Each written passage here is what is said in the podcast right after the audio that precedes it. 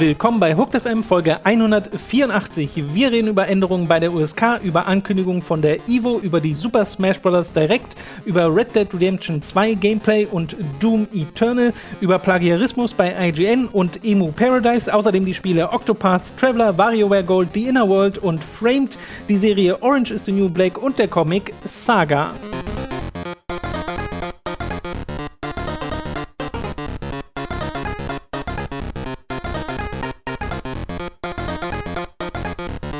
Wir begrüßen euch bei einer neuen Folge von Hooked FM. Ich bin Tom, bei mir sitzt der Robin. Hey! Ach Tom, es ist so schön, deine Stimme zu hören. Ich wollte gerade sagen, ich freue mich sehr, dass wir wieder gemeinsam podcasten können. Äh, ich wollte gerade so sagen, ich bin aus dem Urlaub zurück, aber ich arbeite ja jetzt schon wieder Ja. eine Woche. Freust schon wieder, ne? Das ist ein bisschen komisch. Und du bist in ein leeres Büro gekommen. Wir haben es halt genauso getimt. Ich hatte halt am Montag letzte Woche meinen letzten Tag für dann und bin am Dienstag Genau. nach NRW ge äh, ge ge gefahren. Gezogen. Und am gezogen. und am ähm, Dienstag ist dann Tom wieder ins Büro gekommen, sodass hier Ja. immer, es war immer besetzt. Äh, dieses Büro. Genau. Aber äh, wir haben uns jetzt drei Wochen lang nicht gesehen. Und es hat mir schon am Herz ein bisschen geschmerzt. Ich hatte zwar meine Familie, die mich auf, äh, so ein bisschen wie bei so einer Trennung aufmuntern konnte und hey, wird doch alles wieder gut, aber ich war sehr traurig. Ja, ich meine, es stimmt auch nur so halb, weil wir waren ja zusammen im Kino und haben Filme zusammen geschaut. Das ist sehr wahr, ja. Trotzdem hat es mich nicht davon abgehalten, mich selbst zu verletzen, vor lauter Wut, muss Oh ich zugeben. Ähm, es kann, also ich habe mir meine linke Schulter kann ich nicht, ich kann nichts mehr heben und ausstrecken vom Arm ist auch nicht so richtig gut.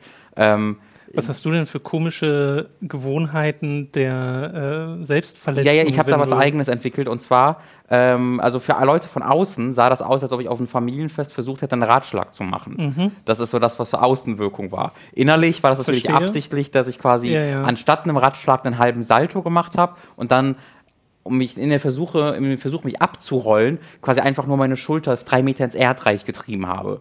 Ähm, so sah es für die Außenstehenden aus. Für mich war es natürlich Absicht. Das Gute ist, die Tatsache der, äh, der Wiedervereinigung jetzt hat dafür dann aber auch den gegenteiligen Effekt der Heilung. Richtig, mir Das geht's heißt, wieder top genau, ich- ah, nee, doch nicht. Mist. Mal gucken, vielleicht, stimmt doch nicht. vielleicht kann ich das sogar, äh, vielleicht hat er das sogar im Internet, dieses Video. Mal gucken. Wir haben diese Woche tatsächlich richtig viele News, über die wir reden können, was mich sehr freut, denn es sind doch einige Sachen passiert äh, und was nicht so alles passieren kann innerhalb irgendwie von ein bisschen mehr als einer Woche in der Videospielindustrie. Einmal etwas Deutschland-spezifisches, denn, und das ist immer eine komische News, wenn man so liest, aber Hakenkreuze in Videospielen sind jetzt kein äh, Verbot von vornherein mehr, sagen wir es so. Sie sind Und- jetzt nicht per se okay, dass man Ja. jetzt sagen kann, ja, Hakenkreuze überall rein. Äh, aber äh, das Wichtigste, jetzt könnte man es ein bisschen genauer erklären, aber ich weiß nicht, wie viel das bringt, weil dann gibt es so Sachen wie die Sozialadäquanzklausel und sowas.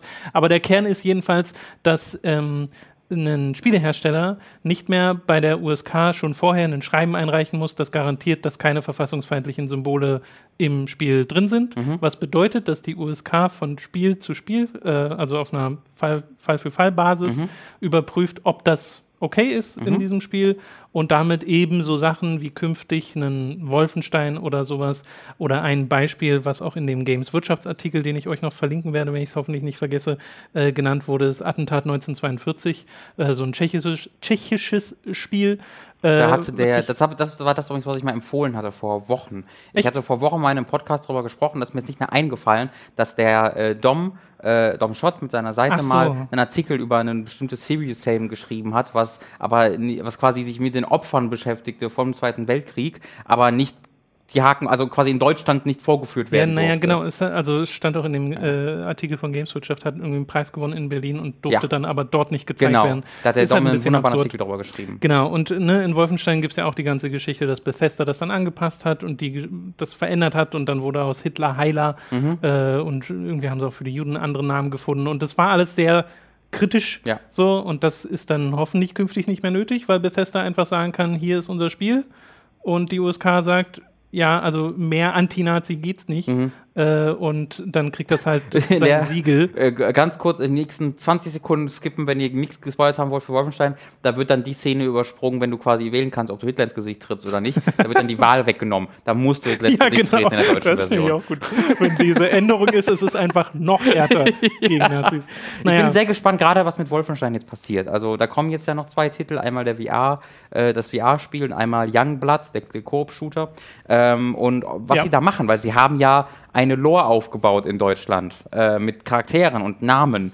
Und was machen sie da jetzt? Brechen sie damit einfach in Deutschland? Weil das ja nicht einfach nur die verfassungsfeindlichen ja. Symbole sind, sondern halt die Synchronisation. Ähm, ich glaube auch, dass das okay wäre, wenn man das macht. Aber ich, ich bin mir jetzt nicht hundertprozentig sicher, ähm, gerade weil sowas wie ähm, das VR-Spiel sicherlich auch schon ein bisschen fortgeschritten sein wird bei der Lokalisation. Ähm, bin, ich, bin ich sehr gespannt und ich hoffe vor allen Dingen, dass diese absolut dämlichen ähm, IP-Sperren jetzt der Vergangenheit angehören. Mhm. Du musst ja wirklich, ähm, also das hat ja wirklich was von Menschenschmuggel in der DDR, wenn du Wolfenstein in Deutschland zum Laufen bringen willst an Cut. Ähm, das fand ich immer absolut, also in Deutschlands nicht würdig. Ähm, und ich hoffe dann, dass Bethesda da den Schalter Ja. auch umlegt. Weil ich würde jetzt nicht damit rechnen, dass Wolfenstein 2 an und für sich nochmal neu erscheint in einer äh, Uncut-Variante, weil sie ja, also dann müssten sie es entweder auf Englisch im O-Ton rausbringen, Mhm. Äh, weil selbst den, den deutschen Untertitel kannst du ja auch nicht mehr nutzen, Ja. soweit ich weiß.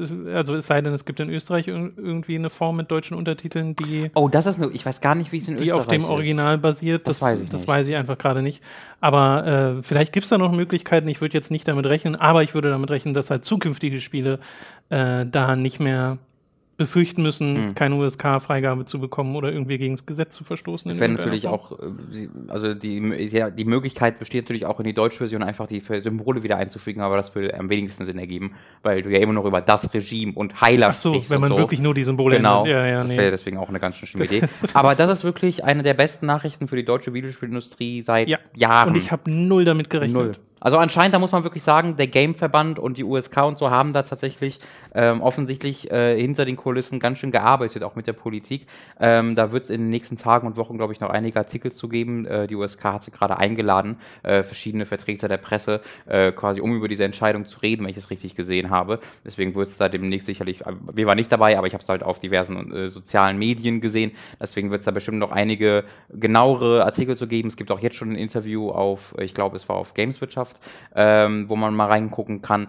Ähm, da muss man wirklich mal ein großes Kompliment aussprechen den Leuten, die da die vergangenen Monate und vielleicht sogar Jahre hinter den Kulissen, äh, hinter den Kulissen mit Politikern darüber gesprochen haben, weil es ist nicht die einfachste aller Argumente zu sagen, hey, äh, habt ihr, findet ihr nicht, dass jetzt die Ja, ja. perfekte Gelegenheit ist für mehr Hakenkreuze?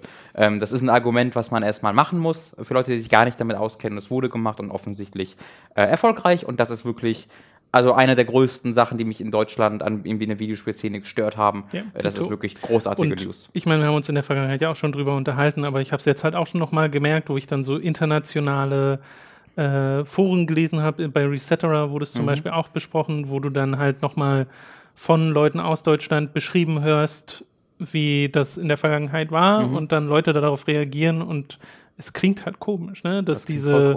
Anti-Nazi, Anti-Kriegsspiele Es macht halt diesen Eindruck, dass, also es gibt werden. ja ein Gerü das Gerücht hält sich ja wirklich hartnäckig, dass es halt in Deutschland total tabu ist, über Hitler zu reden oder äh, die Vergangenheit zu erwähnen. Da gibt es ja wirklich äh, im Ausland viele Leute, die das glauben. Und das kommt ja von diesen Geschichten her, weil die hören halt, oh, Deutschland, Videospiel äh, ge äh, verboten, gebannt, was irgendwie äh, Hitler zeigt oder äh, Hakenkreuze zeigt. Ähm, und das ist natürlich das exakte Gegenteil von dem, wie Deutschland mit seiner Vergangenheit umgeht, was ja auch sehr gut ist, dass es so anders ist. Ähm, und deswegen, das war einfach kein, keine gute Sache in keinem Aspekt. Nee. Super, dass es äh, überarbeitet wurde. Vielen, vielen Dank an alle, ähm, die sich dafür eingesetzt haben. Gut, machen wir direkt weiter, denn es gab ja diverse Events, die in der letzten Woche stattfanden. Zum Beispiel äh, war vorletztes Wochenende die Evo, äh, das größte Videospiel-Kampfspiel-Turnier.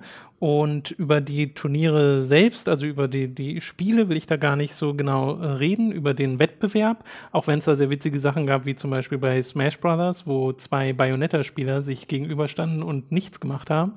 Äh, und da gibt es wohl auch so ein bisschen Kritik aus Ich muss mir immer Hot Take verkneifen, ne? weil irgendwo ist da ein Hot Take drin von, dass halt mein, einer, mein, einer der besten Actionspielcharaktere Bayonetta mit einer der besten Actionspiele Leute anpisst, die halt Smash Bros. mögen. Da ist so ein Hot Take drin von wegen richtiger Actionspiel, richtige, plötzlich so ein richtiger Charakter, der sich richtig steuert. Weißt du, ich, ich habe ihn noch nicht ganz Ja, erfunden. aber es ist ja ein Balance-Problem, von daher. aber wenn ich ihn finde, will, will ich ihn posten, dann mach mir keine Sorgen. es gab aber diverse Charakter-Neuankündigungen für so ziemlich alle Kampfspiele, die es momentan gibt, weil die ja da fast alle vertreten waren. Zum Beispiel wurden Sagat und G für Street Fighter V angekündigt. Sagat ist natürlich ein äh, Fan-Favorit auch schon sehr lange in dieser Serie dabei. G ist, glaube ich, aus Third Strike, sieht hier aber sehr anders aus. Ähm, bin gerade selbst in Street Fighter 5 nicht so sehr drin, deswegen habe ich da gar keine so krasse Meinung zu. Ich habe früher in Street Fighter 4 Sagat immer gehasst. Ähm, für Dragon Ball Fighters wurde auch wenig überraschend, weil das ja schon ewig mal vor Mhm. einer Weile im Leak äh, bestätigt wurde, Cooler angekündigt, der Bruder von Freezer. Äh, und das ist ein sehr großer Charakter, der dann auch seine, seine komische Maske äh, vor der Nase hat. Und der sieht, finde ich, super cool aus. Also mit dem will ich gerne dann mal kämpfen. Ich bin kein Freund von all diesen, ich finde diese Nicht-Kanon-Charaktere alle doof. Diese, diese Das was? weiß ich nicht, da bin ich zu elitär. Diese Nicht-Kanon-Filmcharaktere. Ja, aber die werden dann einfach Kanon. Weil, oder war Cooler in der Serie, warte mal, war Cooler in, ist Cooler in der Serie mit, Äh, oder war das der Film? Ist der nicht einmal in der Hölle Wo- mit dabei? Nee, nee, ich meine in der Szene, wo Trunks das erste Mal auftaucht, wo Freezer als Halb-Mech auf der Erde landet. Oh ist das nicht im Spaceship mit Cooler? Ja, Und dann wird Cooler auch umgebracht? Ich glaube, Cooler ist Ich glaube, der, Kanon-Charakter. ich glaube nicht Kanon ist der Bruder. Es gab noch einen Bruder von Freezer Na, und, und, der den, war. und den Vater gab es auch, aber ich glaube, der ist auch Ist Cooler nicht der Bruder, der Vater? Kanon. Nee, Cooler ist doch der Bruder von Ach, Cooler ist Freezer, der. Oder nicht? Ich glaube, Cooler ist der Bruder von Freezer. Falls, also egal. Äh, nehmt einfach, wir nehmen das, wir nehmen diese letzten zwei Minuten zurück. Ihr schreibt einfach das Richtige in die Danke, Kommentare. Fakt danke. ist, Cooler ist in Dragon Ball Fighters drin und sieht tatsächlich sehr cool aus. Aber Fakt ist auch, all die menschlichen Charaktere wären cooler gewesen. So. Also Muten Nein, Roshi aber es ist doch ja mal schön, noch. jetzt einen Charakter zu haben, der nicht nochmal Son Goku ist. Nee, ich will ja keine Saiyajins. Ich will ja einfach Leute, die so eigen kämpfen, weißt du, so ein Shao Su als einzelner Charakter. Muten Roshi, der ja wahrscheinlich Das wäre so weird, wenn man mit Chaozu spielt und Tenshin Han auf der anderen Seite und Mr. der macht, Satan. der macht seinen Opfer-Move, wo Chaozu reinkommt und sich opfert. Das ist der einzige, hat sie alle Knöpfe. Dann würde nämlich Chaozu auf Chaozu landen und explodieren. alle Knöpfe, all, jeder Button lässt ihn einfach explodieren. Das ist der einzige Move, den Shao Su lernt. Aber also an und für sich stimme ich dir aber zu. Ich würde auch gerne Muten Roshi sehen. Aber Cooler und, ist und auch Co. cool. Genau. So, äh, gut. In Was der Tekken, einzige? Gibt es nicht mal zwei pro Pack?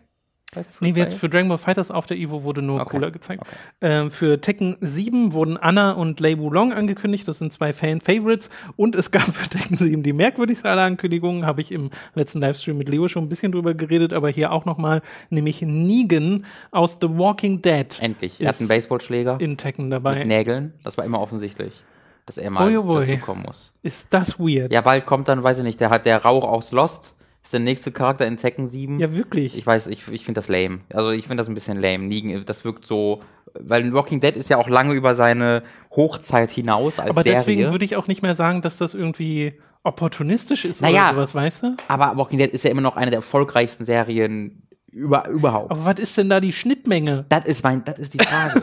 ich glaube, ja, das ist alles sehr komisch. Ich verstehe das auch. Ich verstehe es einfach Warte mal, ist nicht, Tekken ist doch Namco. Bringt Namco Äh. vielleicht ein Walking Dead Spiel raus? Haben die Telltale-Kontakte? Oh. Irgendwo gibt es da doch Oh, bestimmt. es gibt ja noch andere Walking Dead Spieler außer die von Ja, das Telltale. Overkill von den Star 4. Kann sein, dass das Bandai Namco ist. Ich habe keine Ahnung. Ich weiß es auch nicht. No idea. Äh, ist aber in der Tat sehr merkwürdig, denn Terry von King of Fighters wurde für Fighting X Layer angekündigt. Über Fighting X Layer haben wir kaum geredet. Ich habe es ehrlich gesagt nicht gespielt, als es jetzt erschienen ist, weil es auch in einer sehr basic Form erschienen sein soll und ich mit den X, den Street Fighter X-Spielen aus der Vergangenheit zum Beispiel keine Berührung hatte, sodass ich auch hier jetzt keinen keinen Anhaltspunkt, keinen Einstiegspunkt gefunden habe, auch wenn so die Mechaniken ganz cool klingen. Auf jeden Fall gibt es den jetzt auch in äh, Fighting X-Layer. Und als letztes für Soul Calibur 6, Song Mina und Astaroth sind auch zwei absolute Klassiker. Also keine sonderlich große Überraschung, ehrlich gesagt. Astaroth. So, das waren die Evo-Ankündigungen zu den Kampfspielen, aber wir können direkt weitermachen mit dem nächsten Kampfspiel, was mich sehr freut, weil ich liebe Kampfspiele. Ich weiß, äh, du stimmst mir da vollkommen ein, Robin. Ja, absolut. Es gab nämlich eine ganze Direct, äh, eine halbe Stunde nur zu Smash Brothers. Äh, wie schon auf der E3 gab es noch Eine mal ganze ganz Direct nur für. Smash Bros. Das, wär, das Verrückt, kann ich ne? mir gar nicht vorstellen. Äh, wurde auch komischerweise als E3 2019 Direct angekündigt. Äh, Große Metroid Prime 4 Direct. mitten im Sommer 2018, ganz komisch. Und das war ehrlich gesagt, also äh, ich freue mich ja schon so auf Super Smash Bros. Ne? Ich habe es schon gespielt, ich weiß, Mhm. dass es Spaß macht. Ich fand die Ankündigung auf der E3 toll, auch wenn ich mir gewünscht hätte, dass sie klarer vermittelt hätten, dass es nur um Smash geht. Aber das, was sie gezeigt haben, fand ich an und für sich cool. Auch wenn sie da sehr in Details reingingen, die jetzt, also wo jetzt ein Spieler, der nicht so viel mit Smash zu tun hat, nicht viel anfangen kann. So. Und diese Direct, die sie jetzt gemacht hätten, wäre die bessere E3 Direct gewesen, Mhm. weil die ist viel mehr on point gewesen, viel mehr große Sachen angekündigt. Fing an mit einem super CG-Trailer, in dem Luigi einfach stirbt, Mhm. nachdem in der Vergangenheit schon Mega Man und Mario in dem Ridley-Trailer gestorben sind. Ähm, und Simon Belmont aus Castlevania angekündigt wurde, was auch schon ein Gerücht war vorher und dann auch geleakt ist. Äh, und äh, Richter ist sein Echo Fighter, ist aus einem anderen Castlevania-Spiel noch. Und da äh, freue ich mich sehr drüber, weil Castlevania passt, finde ich, super in diese ganze Smash-Riege mit rein und wieder mit seiner Peitsche schwingt und selbst dieses komische, dass die, dass der seine Hand nicht bewegt, aber die Peitsche bewegt sich trotzdem so um ihn herum, was du auch im Super Nintendo-Spiel machen konntest. Selbst das gibt es in diesem Spiel. Äh, Finde ich super lustig, sieht auch toll aus, hat ein bisschen was von Conan der Barbar, dieses Charakterdesign, recht, was, sie, was sie Simon Ja, Belmont gegeben haben. Äh, Alucard aus Symphony of the Night ist ein Assist. Ähm, es sind diverse neue und alte Stages gezeigt worden. Achso, und bei Castlevania noch 34 Musiktracks aus Mhm. Castlevania remixed für Super Smash Bros., was erneut zeigt, wie verrückt Sakurai ist und wie verrückt die Leute hinter diesem Team sein müssen, weil sie auch ähm, später noch gesagt haben, es sind über 800 Musiktracks in diesem Spiel drin, theoretisch sogar mehr, wenn er meint, wenn man die kleinen Jingles noch so mitzählt. Äh, Äh, kleines Klammer, ich will da gar nicht so sehr auf die Pa- Parade rainen, wie man so schon sagt, hier, hierzulande. ähm, sagt man immer. ähm, die müssen natürlich nicht allzu viel neue Musik komponieren, deswegen kann ich schon verstehen, dass sie dann die, die wenige neue Musik, die sie dann komponieren, da dann halt so Es reinhauen. ist, ja, ne? es ist ja eine Zusammenkunft. Genau, ne? Aber ich schätze genau. mal, sie müssen auch ein paar der älteren Sachen remastern, Sicherlich, dann, um ja. die äh, in der Qualität hochzubringen. Ähm, und bei den Stages, wie gesagt, diverse alte dabei, diverse neue dabei, insgesamt 103 Stages. Die kann man alle wieder in dieser, ähm, in dieser flachen Variante spielen. Und es gibt Mhm. das neue Feature Stage Morph, was ich super cool finde, wo einfach eine Stage sich verwandelt in eine andere. Und da hatte ich auf Twitter erst heute oder heute oder gestern was gesehen, wo einer gepostet hat, hm, die Star Fox Stage morpht in die F-Zero Stage im Trailer, wo Leute dann vermuten, dass das so eine Anspielung ist auf dieses Rare, äh, nicht Rare, an dieses Retro Studios Gerücht vom Star Fox Grand Prix. das hört sich sehr desperate an. Ja, naja, aber ich, ich finde halt so komisch, dass es dieses Gerücht gab von äh, vertraulichen Quellen und dann war ja nix damit, ne? Naja, das wird, doch, ich, ich glaube, das wird noch genauso stimmen, es wurde noch nicht angekündigt. Genau, aber ich hätte halt wirklich vermutet, dass wir schon längst was davon gehört hätten. Ja, aber ich vielleicht auch wirklich gedacht, erst ja. zur nächsten E3, wer weiß. Aber das Gerücht ist dann, dass sie aus daraus F-Zero machen. Äh, nee, das einfach Star Fox Grand Prix, dass das eine Anspielung sein soll auf Star so, Fox Grand Prix. okay. Weil das ja so ein bisschen ist wie Star Fox als F-Zero-Spiel. Okay. Ähm, es wurden noch mehrere Echo Fighter angekündigt, nämlich Dark Samus aus äh, äh, Metroid Echoes und äh, 3 und die sieht super cool aus. Äh, die läuft dann nicht wie die normale Samus, sondern schwebt die ganze Zeit so. Die haben ja dann an und für sich die gleichen Fähigkeiten, aber ein bisschen was scheinen sie dann schon zu ändern, äh, was ich interessant finde. Oder ähm, was war, es gab noch einen Echo Fighter. Äh, genau, Crom von äh, Fire Emblem gibt's dann auch noch, kommt auch noch dazu. Und dann wurden neue äh, Modi gezeigt, wie Squad Strike, wo man mehreren gegeneinander kämpft, oder Smash Down, was finde ich super interessant klingt, nämlich, äh, dass du immer einen neuen Charakter picken musst von Runde zu Runde und der Charakter, den du zuletzt gepickt hast, den kann keiner mehr nehmen. Das finde ich, klingt einfach super spaßig. Äh, und dann hat das ganze Ding geendet, zum einen damit, dass sie das Menü gezeigt haben, das Hauptmenü, und haben das so episch inszeniert, was halt witzig ist, weil man weiß, dass äh, äh, Sakurais Frau an dem Interface arbeitet. Und die ist eine sehr Smash. talentierte Interface-Designerin. Ähm, naja, ich, äh, also worauf du anspielst, ich bin auch kein so großer Fan vom Wii U-Interface zum Beispiel. Weiß ja zuletzt keine. Ahnung, das ist doch so ein Meme sogar, dass halt keiner weiß, was sich hinter Ja, weil es halt mega verschachtelt ist. Also du hast so dieses Hauptmenü, wo du deine vier Punkte hast Mhm. und dann gehst du in Games and More und kommst da zum äh, Singleplayer-Modus, gehst in den Singleplayer, kommst da zu den nächsten Modi und sowas. Also es ist immer sehr äh, ja, verschachtelt, wie gesagt. Aber, Aber hübsch. Hübsch ist es ja. Äh, da war auch ein Punkt drin, der verpixelt war. Den haben Leute schon ähm, rausgefunden. Oh, was, wirklich? Was sich dahinter. Ja, nämlich folgendes.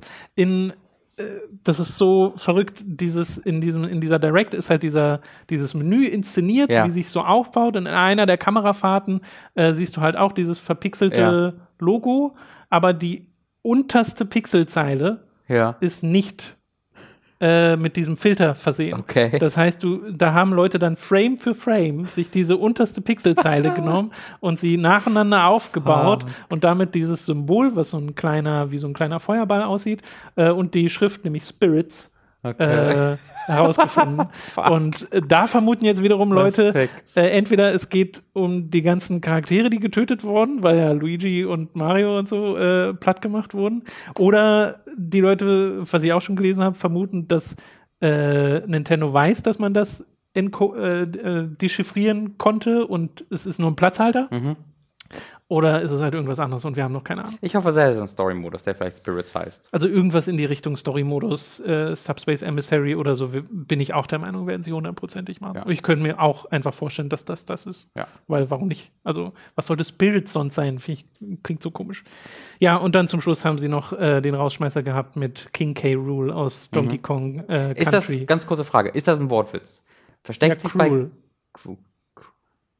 Ich habe gesagt, cool, cool, cool, Kral, cool. ist das ein Wortwitz? Ich hab's gewusst. Ich hab gesagt, das klingt so komisch, da muss ich einen Wortwitz verstecken. Ja, ja. Danke, cool. Vor allem von Rare, da muss ich tatsächlich ein Cool, Wortwitz ich habe mal cool gesagt. Hab ich nicht, ach, dumm. Klar, danke Genau, schön. King K. Rool ist ein Kämpfer und sieht herrlich bescheuert aus. Also wirklich übelstes 90er-Jahre-Design, was ich super witzig finde. Ja, das Auge ist Den super. Mhm. haben sie nicht groß modernisiert. Der sieht einfach so aus, nur halt jetzt in komplett äh, 3D.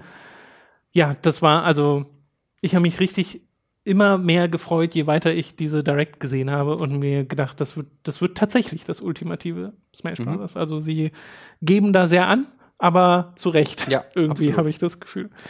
Äh, ja, da kann man sich darauf freuen. Kommt äh, Ende des Jahres raus. Den genauen Release-Termin habe ich ja Ich glaube, es war vergessen. 4. 4. Dezember. Ich Ja, ich glaube auch, ja. Ja. Äh, okay, das nächste, auch eine Enthüllung in dem Sinne, nämlich von äh, richtigem Gameplay haben wir gesehen zu Red Dead Redemption 2. Ein 6-Minuten-Video äh, gab es da zu sehen.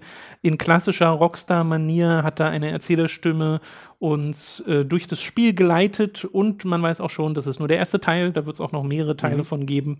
Wie fandest du das denn? Ich fand, es sah grafisch sehr, sehr gut aus. Ähm, ansonsten sah es halt aus wie das, was ich mir erwartet habe. es hat halt, es, wo ja Leute so ein bisschen darauf abgehen, ist, dass halt man mit Leuten reden kann. Und da dachte ich mir auch zuerst so, oh, krass, okay. Ähm, aber es lief einfach immer darauf hinaus, dass am rechten Bildschirmrand dann halt steht, threaten oder irgendwie leave alone oder attack. Äh, ja, ich habe mir diese Dinger sogar aufgeschrieben. Es gibt so Sachen, wo dann rechts unten diese Befehle stehen ne, für die Face-Buttons. Äh, sowas wie Call-out, Greet, Antagonize. Oder wenn so ein Mann an einer Klippe hängt, Help oder Kill. oder wenn man in einem Nahkampf ist, Choke, Dismiss, Beat. Ja. Sind dann so die Also das Befehle. hört sich für mich jetzt nicht an wie die, eine unglaublich dynamische Spielwelt, wo all, jeder irgendwie individuell auf dich reagiert, sondern als ob es da halt ein Template von ein paar Dutzend oder einem Dutzend Reaktionen gibt und dann, wenn du drückst, weißt du schon, was passiert. Ähm, das klang jetzt für mich nicht so wahnsinnig spaß. Also das ist, finde ich, ein super, das ist ein ganz, ganz gutes Beispiel dafür, für so ein Feature, was halt sich unglaublich gut eignet, um es zu umschreiben in Trailern und zu präsentieren, weil natürlich, du kannst jetzt mit allen Leuten reden, du kannst auf deine eigene Art und Weise aufs reagieren. Hört sich unglaublich spannend an. Spielmechanisch sah das, finde ich, alles sehr bekannt aus. Ähm, ich glaube auch nicht, dass es groß anders aussehen muss oder vielleicht sogar sollte. Ähm, einzige, wo ich ein bisschen enttäuscht war, war, dass das Ballern und das Dead Eye sehr identisch aussah. Und ähm, das ist ja so ein Ding, da, also ich finde, Rockstar hat mit Max Payne 3 den besten Third-Person-Shooter auf einer spielmechanischen Ebene ähm, gebaut. Also sagen wir mal den Klass, ich habe ja auch Vanquish, gibt's ja auch, aber Mac Max Payne 3 ist ja so ein sehr klassischer Shooter. Und der war spielmechanisch, wie ich finde, eigentlich fast perfekt. Und dann kam man GTA 5 und hat das überhaupt gar nicht irgendwie in diese andere, in das andere Genre reinhieven können. Ich hoffe darauf, dass sie es mit Red Dead Redemption ein bisschen schaffen, äh, weil ich habe ja auch Red Dead Redemption 1 nochmal gespielt. Ähm, und das ist wirklich sehr, also es ist gut spielbar ohne Auto-Aim, aber man merkt, dass es irgendwie auf Auto-Aim ausgelegt ist. Also man, man ich sollte das, auch lieber mit Auto. ja, man sollte es irgendwie so spielen, dass man einfach äh, zielen hält und automatisch zielt. Aber ich fände es halt deutlich cooler, wenn es zumindest eine realistische Option gibt, dass ich das anders spiele, dass mir halt auch genauso viel Spaß macht. Ähm, das ist meine große Hoffnung. Ansonsten fand ich, dass es sehr unspektakulär aussah, abgesehen davon, dass es extrem spektakulär aussah, nämlich grafisch. Äh, ich muss gestehen, mir geht's da sehr ähnlich. Also es war jetzt nicht so, dass ich den Trailer gesehen habe und wie beim Smash, bei der Smash Direct, wo so diese Vorfreude, wo ich so richtig gemerkt habe, oh krass, ich finde das so gut. Bei Smash hätte ich es am liebsten live mitgestreamt, so. Mhm. Aber ich habe halt vorher gedacht, ja, es wird jetzt noch mal so ein E3-Ding mit sehr kleinen Details. Und im Nachhinein waren es halt Sachen, wo ich wirklich äh, alle paar Minuten äh, laut aufgehorcht habe. Äh, und beim Red Dead Trailer Oh, war es Horch mal so, kurz laut auf. Laut auf. ah. so nach dem Motto. äh, und beim Red Dead äh, Trailer war es so dieses, ja, äh, der ist ja sowieso jetzt nicht auf Hype ausgelegt, ne? Ist ja so dieses sehr entspannte, so, Ja. wir erzählen euch jetzt mal ein bisschen, was äh, dieses Spiel so kann. Und das weiß ich auch zu wertschätzen und das passt, finde ich, auch eigentlich ganz gut zum Spiel. Ja. Ähm, und ich dachte mir dann auch, oh, das sieht cool aus, vor allem so diese Shots, wenn er vor diesen, diesem Gebirge steht einmal oder Das vor dieser Waldlandschaft aus, in der Distanz, da denke ich mir halt schon so, oh ja, das ist schon eine Welt, die ich unbedingt Auf erkunden will.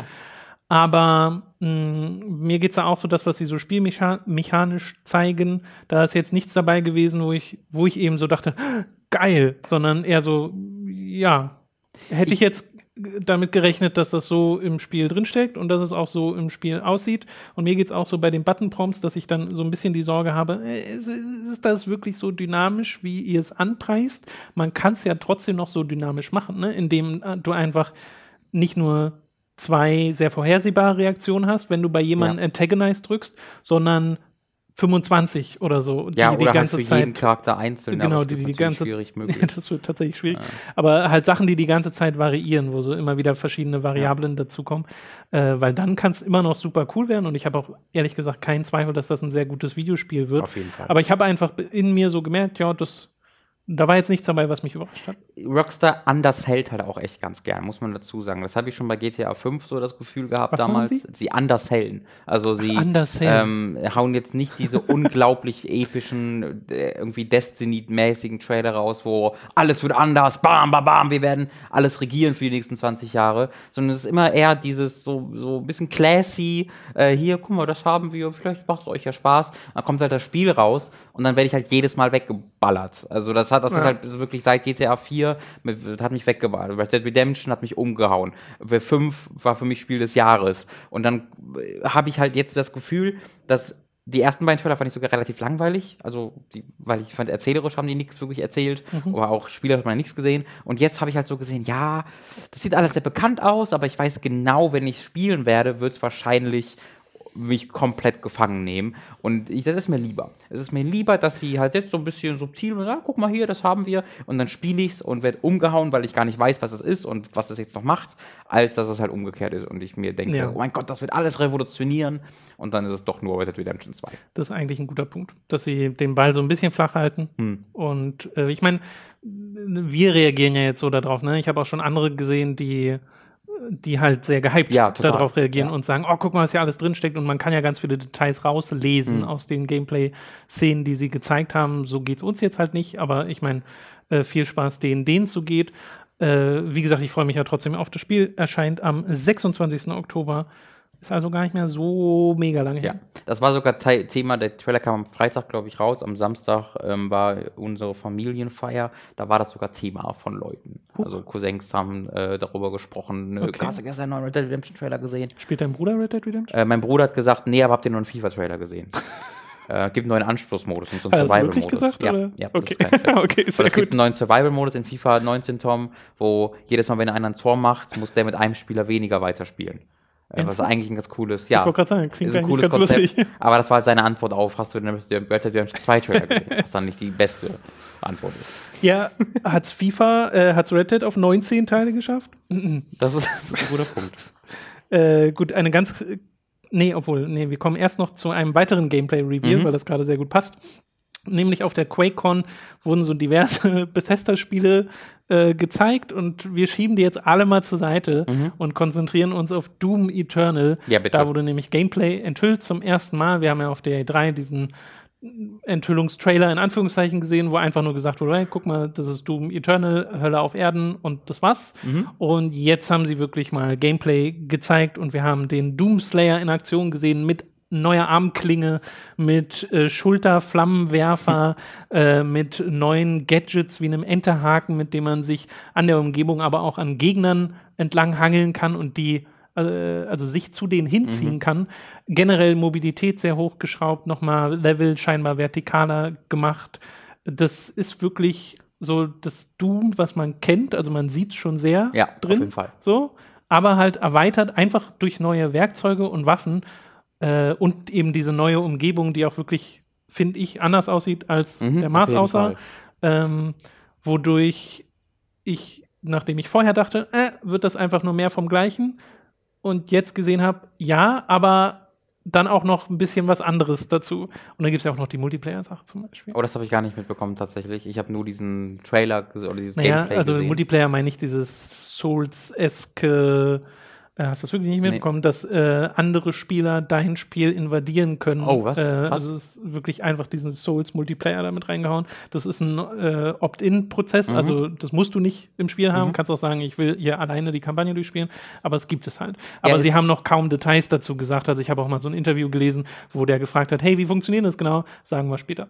Es ist ein, ähm, ein weiteres Zeichen dafür, dass halt, oder es wurde ja auch schon definitiv so gesagt von Bethesda, aber Bethesda will halt Online-Elemente in, in Single, oder zumindest mehr Spiele-Elemente in den Singleplayer-Spielen einfach haben, was man ja auch am Koop äh, Wolfenstein demnächst sieht. Äh, ich war auch, also ich war wirklich sehr gehypt von dem Gameplay-Trailer. Ich habe das laute Aufjauchzen hatte ich bei diesem Trailer, nämlich in der Sekunde, wo ich die Handlebars gesehen habe, an denen er sich lang geschwungen hat. Ja. Ähm, da habe ich wirklich Handlebars im Videospiel, in denen man sich lang schwingt, äh, schwingt und äh, Greifhaken, an denen man sich selbst zu Gegnern äh, zieht, im, äh, anstatt sie zu sich zu ziehen, sind so zwei Dinge, die machen jedes Spiel einfach instant besser.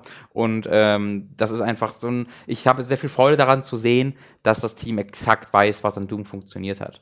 So, das ist so, das zeigt für mich halt perfekt. Sie haben exakt gewusst, das ist das, diese, die, die, die, das Ballern, das haben wir irgendwie auf den Punkt gebracht. Und was die Leute lieben, was das Ballern so spaßig macht, ist die, sind die Bewegungsoptionen drumherum gewesen, Ja. dass es so schnell ist. Äh, also lassen wir das Ballern im Grunde äh, sehr gleich, äh, machen vielleicht noch ein bisschen mehr Gegnervielfalt, obwohl die auch in Doom eigentlich schon ganz ordentlich war. Ähm, und erweitern einfach die Bewegungsoptionen drumherum. Äh, und das ist, finde ich, genau das, was ich mir, was ich mir gewünscht habe, ja. Ja, und sie sagen sogar, sie wollen noch, also sie, sie sind wohl Fans der Lore Hm. äh, von Doom Ja. und wollen das jetzt auch nicht zu kurz kommen lassen. Und es gibt ja diese eine Szene, wo der Doomslayer durch diese Station geht, wo NPCs halt um ihn herum auf ihn reagieren. Das finde ich einfach nur sehr lustig, weil er geht da sehr langsam durch und die sind alle so. Das ist super. Also es ist Äh, wirklich wie so eine viel spaßigere Version dieses Doom-Reboots, den wir mal gesehen haben. Äh, das war ja auch dieses, du rennst durch eine Ach so, zerstörte Stadt. das ganz Doom alte 4. Ding da, ja, das ja, genau. ursprüngliche Doom 4 war eigentlich genau oder sehr ähnlich das. Nur halt graubraun und Graubraun Call of Duty-Style und jetzt ist es halt im Doom-Style und das ist halt so viel besser. Es ist wirklich sehr gut. Also dieses Spiel, was sich sehr seiner selbst bewusst ist, Mhm. auch der Humor von Doom war ja ganz gut. Ich muss ja zugeben, ich habe ja Doom 2016 nie durchgespielt. Mhm. Ich habe das ja nur irgendwie zur Hälfte oder so gezockt, weil ich irgendwie nicht, weil es mir nicht gefallen hat, sondern weil ich für den Moment einfach genug hatte. Äh, was aber nicht heißt, dass ich es nicht noch durchspielen werde. Aber das, äh, also, das war so eine schöne Steigerung. Ich habe so dieses Gameplay anfangs gesehen, dachte halt so, oh, ist halt Doom. Mhm. Und dann kam so ein Element nach dem anderen dazu und ich dachte so, ja, okay, okay, I'm sold. Und dann vor allem endet es ja mit dem Schwert, ne? Da, oh. wo du so denkst, oh yes, please.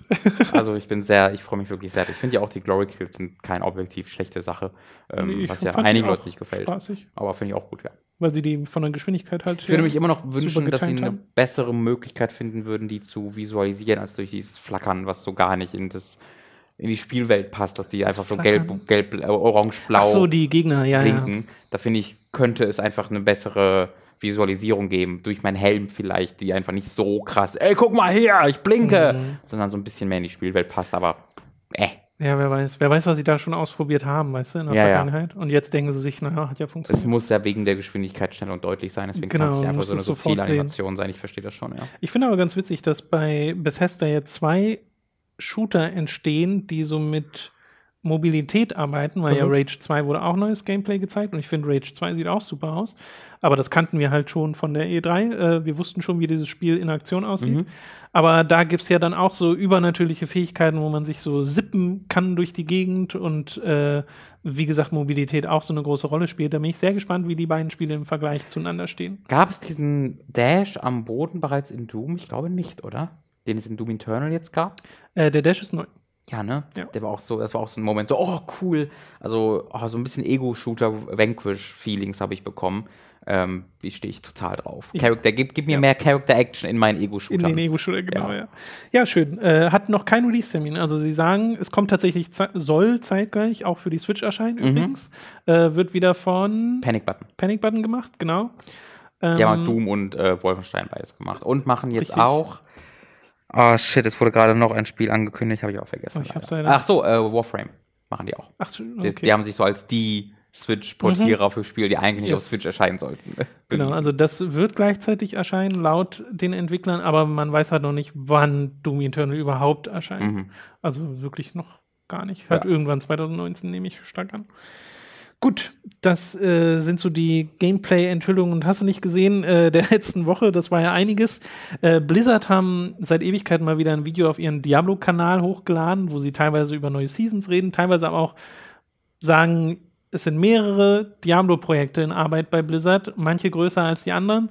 Und später im Jahr werden wir mehr erfahren. Und ich bezweifle, dass sie damit die Gamescom meinen, weil sonst hätten sie das Video jetzt nicht rausgehauen, sondern äh, halt die BlizzCon, die im November ist, wieder Anfang November. Und da ist, also schon vor diesem Video war mir und vielen anderen sehr klar, dass ein neues Diablo kommen wird, Ja. weil sie ja schon vor Ewigkeiten neue Leute angeheuert haben Ja. für neue, neues Diablo-Projekt. Aber dass sie sagt, mehrere Diablo-Projekte, das ist, finde ich, die, der interessante Teil dieser News, weil was machen sie denn noch? Also ein Diablo 4, sure, Mhm. und dann? Ja, schwierig. Es kann halt immer alles, es kann halt ein Kartenspiel sein, es kann ein Mobile-Ding, was, was mit, mit rein. Also es kann, Ja. das ist, das ist so ein, das kann sehr wie ein Marketing-Sprech sein, kann ich mir auch jetzt sehr schwer äh, erklären. Genau, bei, genau bei mir ist auch nicht, dass ich sofort sage, ah, okay, dann noch ein Weil Vielleicht auch ein Karten Kartenspiel fände ich ehrlich gesagt total dumm, weil sie haben halt Haben sie ja, Hearthstone ja, und das jetzt nochmal zu machen, äh, kann ich mir nicht Vielleicht vorstellen. ein ähm, Port von 3 mit Add-on für die Switch. Oder gibt es das schon? nee, das. Ja, das. Da gab es doch dieses, haben wir, haben wir ja sogar im Podcast gehabt, wo sie diesen, ähm, Ach ja, stimmt. diesen Ja, ja. Lichtschalter von. Ah, ist das Switch? Ja, Ja, ja. Dann war das aber keine ja, ja. Da, aber hundertprozentig, du wirst recht haben, es wird wahrscheinlich eine Switch-Version geben. Es, kam- Vielleicht es kam ist ja die dann so ein Zwischending. Da habe ich mit Leo, glaube ich, drüber gesprochen. Ähm, weiß ich gar nicht genau. Es kam jetzt der Titan Quest auf der Switch raus vor ein paar Tagen. Kostet 40 Euro und Mhm. ist halt ein- kein guter Port glaub, von dem, was ich gesehen habe. Ja. Äh, finde ich, ich hatte voll, ich finde, das eignet sich halt wunderbar Ja. für so für diese Art von Spiel. Äh, Gerade weil ja bereits auf der 360 und One und PS4 und PS3 bewiesen wurde, dass das Genre mit Controller hervorragend funktionieren kann. Ähm, halt auf andere Art und Weise als auf dem PC, aber wirklich toll. Äh, und deswegen hatte ich voll Bock gehabt, Titan Quest mir für den Urlaub zu kaufen, aber nicht für 40 Euro. das ist wie 12, 13 Jahre alt oder so. Und dann ist der Port noch nicht mal gut. Also, nee, danke schön. Ja. Okay, gut. Äh, kommen wir zum, zu den Juicy News. Eins ist einfach nur ein Artikel, auf den wir gerne hinweisen äh, wollen, da wollen wir gar nicht so groß drüber reden. Äh, nämlich auf Kotaku ist ein Artikel geschrieben äh, worden zu Riot Games, spezifisch zum Sexismus bei Riot Games. Da geht's äh, basierend auf diversen Quellen, also über 20 Quellen werden da, äh, wurden dafür befragt und werden teils zitiert ähm, für die Atmosphäre innerhalb äh, vom League, League of Legends Entwickler, wo es nämlich sehr so in diese Dude-Bro-Richtung geht, wo es wohl sehr schwer ist für Frauen überhaupt in höhere Positionen zu kommen, äh, wo die generell sehr unfair im Vergleich zu äh, Männern im gleichen Feld, in gleichen Qualitätsebene behandelt werden und so. Das könnt ihr euch da alles mal durchlesen. Ich finde das sehr, war ein sehr, sehr interessanter Artikel.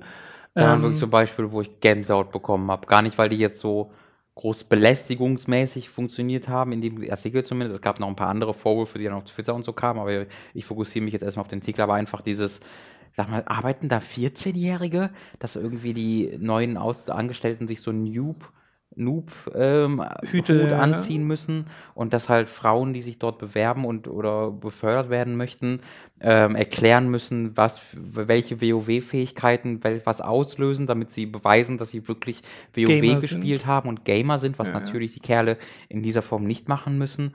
Ähm, das das verstehe ich einfach so hart gar nicht. Ich weiß, ich weiß gar nicht, wie man über ein Alter von 17 hinauskommen kann und immer noch also, ich verstehe das einfach wirklich nicht. Weißt du, bei all diesen anderen Skandalen ist es halt oftmals wirklich aktives, meine Politik sind einfach so scheiße. Ich will einfach irgendwie, ich finde halt, dass Frauen da das nicht so gut können, was. Aber dieses, ich bin im Recht und ist halt auch gute Kultur, dass wir wollen, dass ihr irgendwie WoW süchtig seid und mir dann als Frau noch exakt sagen könnt, was Cleave macht. Ansonsten seid ihr keine richtigen Gamer und werdet nicht eingestellt. Das finde ich so völlig verrückt.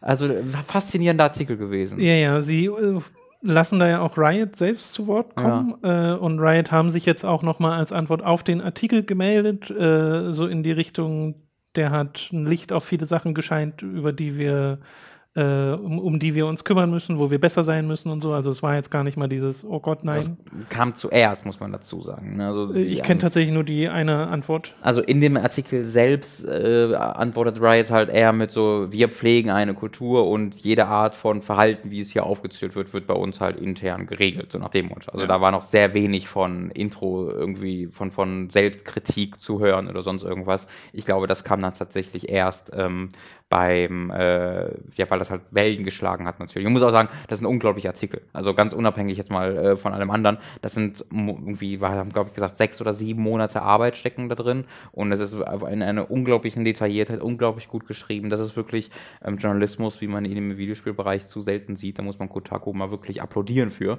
äh, für so viel, ja, Geld, was da reingesteckt wird, an Arbeitszeit auch einfach. Ähm, also ich finde gut, dass Ryan Wright sich jetzt nochmal dazu geäußert hat, ähm, aber Laber, Laber, Laber ist eine der reichsten Firmen äh, der und diese, unserer Industrie. Äh, sie haben die Möglichkeiten, das sofort zu ändern. Ähm, und ähm, da hoffe ich, bleibt dann die Land am Ball, dass wir in einem halben Jahr nochmal nachgucken können, ob da tatsächlich immer noch Leute mit Noob-Heads rumrennen. Ich fand es halt ganz interessant, als ich den Artikel zum ersten Mal gesehen habe, war so meine Reaktion, ah, oh, Riot, weil ich ja nicht viel mit Riot zu tun habe, mit League of Legends nicht zu tun habe, aber mhm. ich weiß halt, wie sehr sie sich bemüht haben in den letzten Jahren, diese ganzen, diese toxische Community so ein mhm. bisschen äh, kontrolliert zu kriegen, äh, weil ja League of Legends dafür bekannt ist, dass es jetzt nicht die netteste Community hat, wenn man so in ein Spiel reinkommt.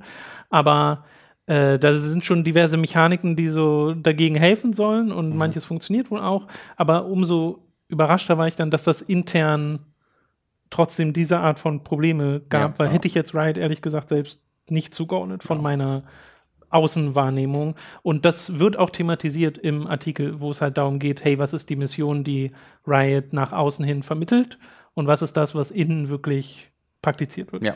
Äh, wie gesagt, den Link packen wir euch in die Beschreibung. Die letzte Sache ist, äh, da geht es um IGN, äh, speziell um einen Reviewer namens Philipp. Ähm, kann, weißt du hundertprozentig, wie man seinen Namen richtig ausspricht? Äh, ich habe das gar nicht gerade nicht im Kopf, nee. Versuch ähm, mal. Muichin? Ich, oh ja, ja ich, das, ich glaube, das erste war näher dran, aber ich kann es. Lass, lass uns ihn Philipp ich, nennen, ganz ja, respektlos. Ähm, auch du sollst mir tun. Das hat nur damit zu tun, dass wir vielleicht nicht Vielleicht ist es auch Philipp, ich weiß nicht. Ja. Ähm, jedenfalls äh, ein Reviewer, der dort eine Review zu Dead Cells ähm, geschrieben hat, einem Indie-Spiel, was äh, vor kurzem erschienen ist. Und äh, da stellte sich heraus, äh, dass es äh, mehr oder weniger kopiert wurde von einem anderen YouTuber namens Boomstick Gaming, der dem das aufgefallen ist, der dann so ein Vergleichsvideo dazu gemacht hat, äh, das dann was dann Wellen geschlagen hat, dann ist das zu IGN hin äh, und der Stand jetzt ist halt, der wurde entlassen, die Review wird neu gemacht, die gibt es auch nicht mehr bei IGN. Die neue gibt es aber schon. Die neue gibt es schon? Kam gestern, glaube ich. Achso, okay. Mhm. Ähm, und er hat dann ein Entschuldigungsvideo möchte ich es gar nicht ein nennen, Video. aber ein Video dazu gemacht, eine Response, in der halt nicht wirklich eine Entschuldigung für die ganze Sache drin ist. Da wurde halt von ihm gesagt, dass das ähm, unintentional war, also unabsichtlich, diese ganze Nummer, und dass er nichts als Respekt hat für Boomstick Gaming und so. Und diese, diese Response hat dann auch wieder Wellen geschlagen und die gibt es auch jetzt nicht mehr, mhm. äh, weil dann auch noch neben dieser Dead Cells Review diverse andere Werke, weil er einen YouTube-Channel hat äh, und auch mehrere Reviews äh, in der Vergangenheit verfasst hat, äh, mehrere andere Werke gefunden wurden, die auch sehr starke Ähnlichkeiten zu anderen Artikeln bei anderen Publikationen haben. Was also von ihm mit provoziert wurde, ne? Das ist ja, war ja ein wesentlicher Teil dieser, dieses Videos. Der Response, ja. Ähm, dass äh, anstatt einer Entschuldigung ähm, kam ein Angriff auf Jason Schreier, den Kotaku-Redakteur, der ähm, das halt noch auch groß in die Nachrichten gebracht hat. Ähm, und dass er hat ihn halt angegriffen dafür, dass er auf seinem Rücken jetzt Klicks machen wollen würde. Und wenn er will, kann er gerne noch weiter suchen, ob er irgendwelche Beispiele finden würde, weil das eine Beispiel stimmt ja gar nicht. Und dann wurden halt weitere Beispiele gefunden und die sind halt wirklich eindeutig. Ähm, Es ist, also der, der Typ geht gar nicht. Also geht einfach gar nicht. Ähm, hat auch nichts im Videospieljournalismus zu suchen. Ähm, von seiner Art und Weise, wie er sich in diese Antwort gibt, ähm, bis halt zu der Art und Weise, wie er offensichtlich seine Texte verfasste, ähm, hätte der niemals in einer professionellen Kapazität äh, gerade bei sowas wie IGN arbeiten ähm, dürfen. Ähm, man muss allerdings sagen, dass IGN da wirklich, also besser hätte man nicht auf diese Sachen reagieren können.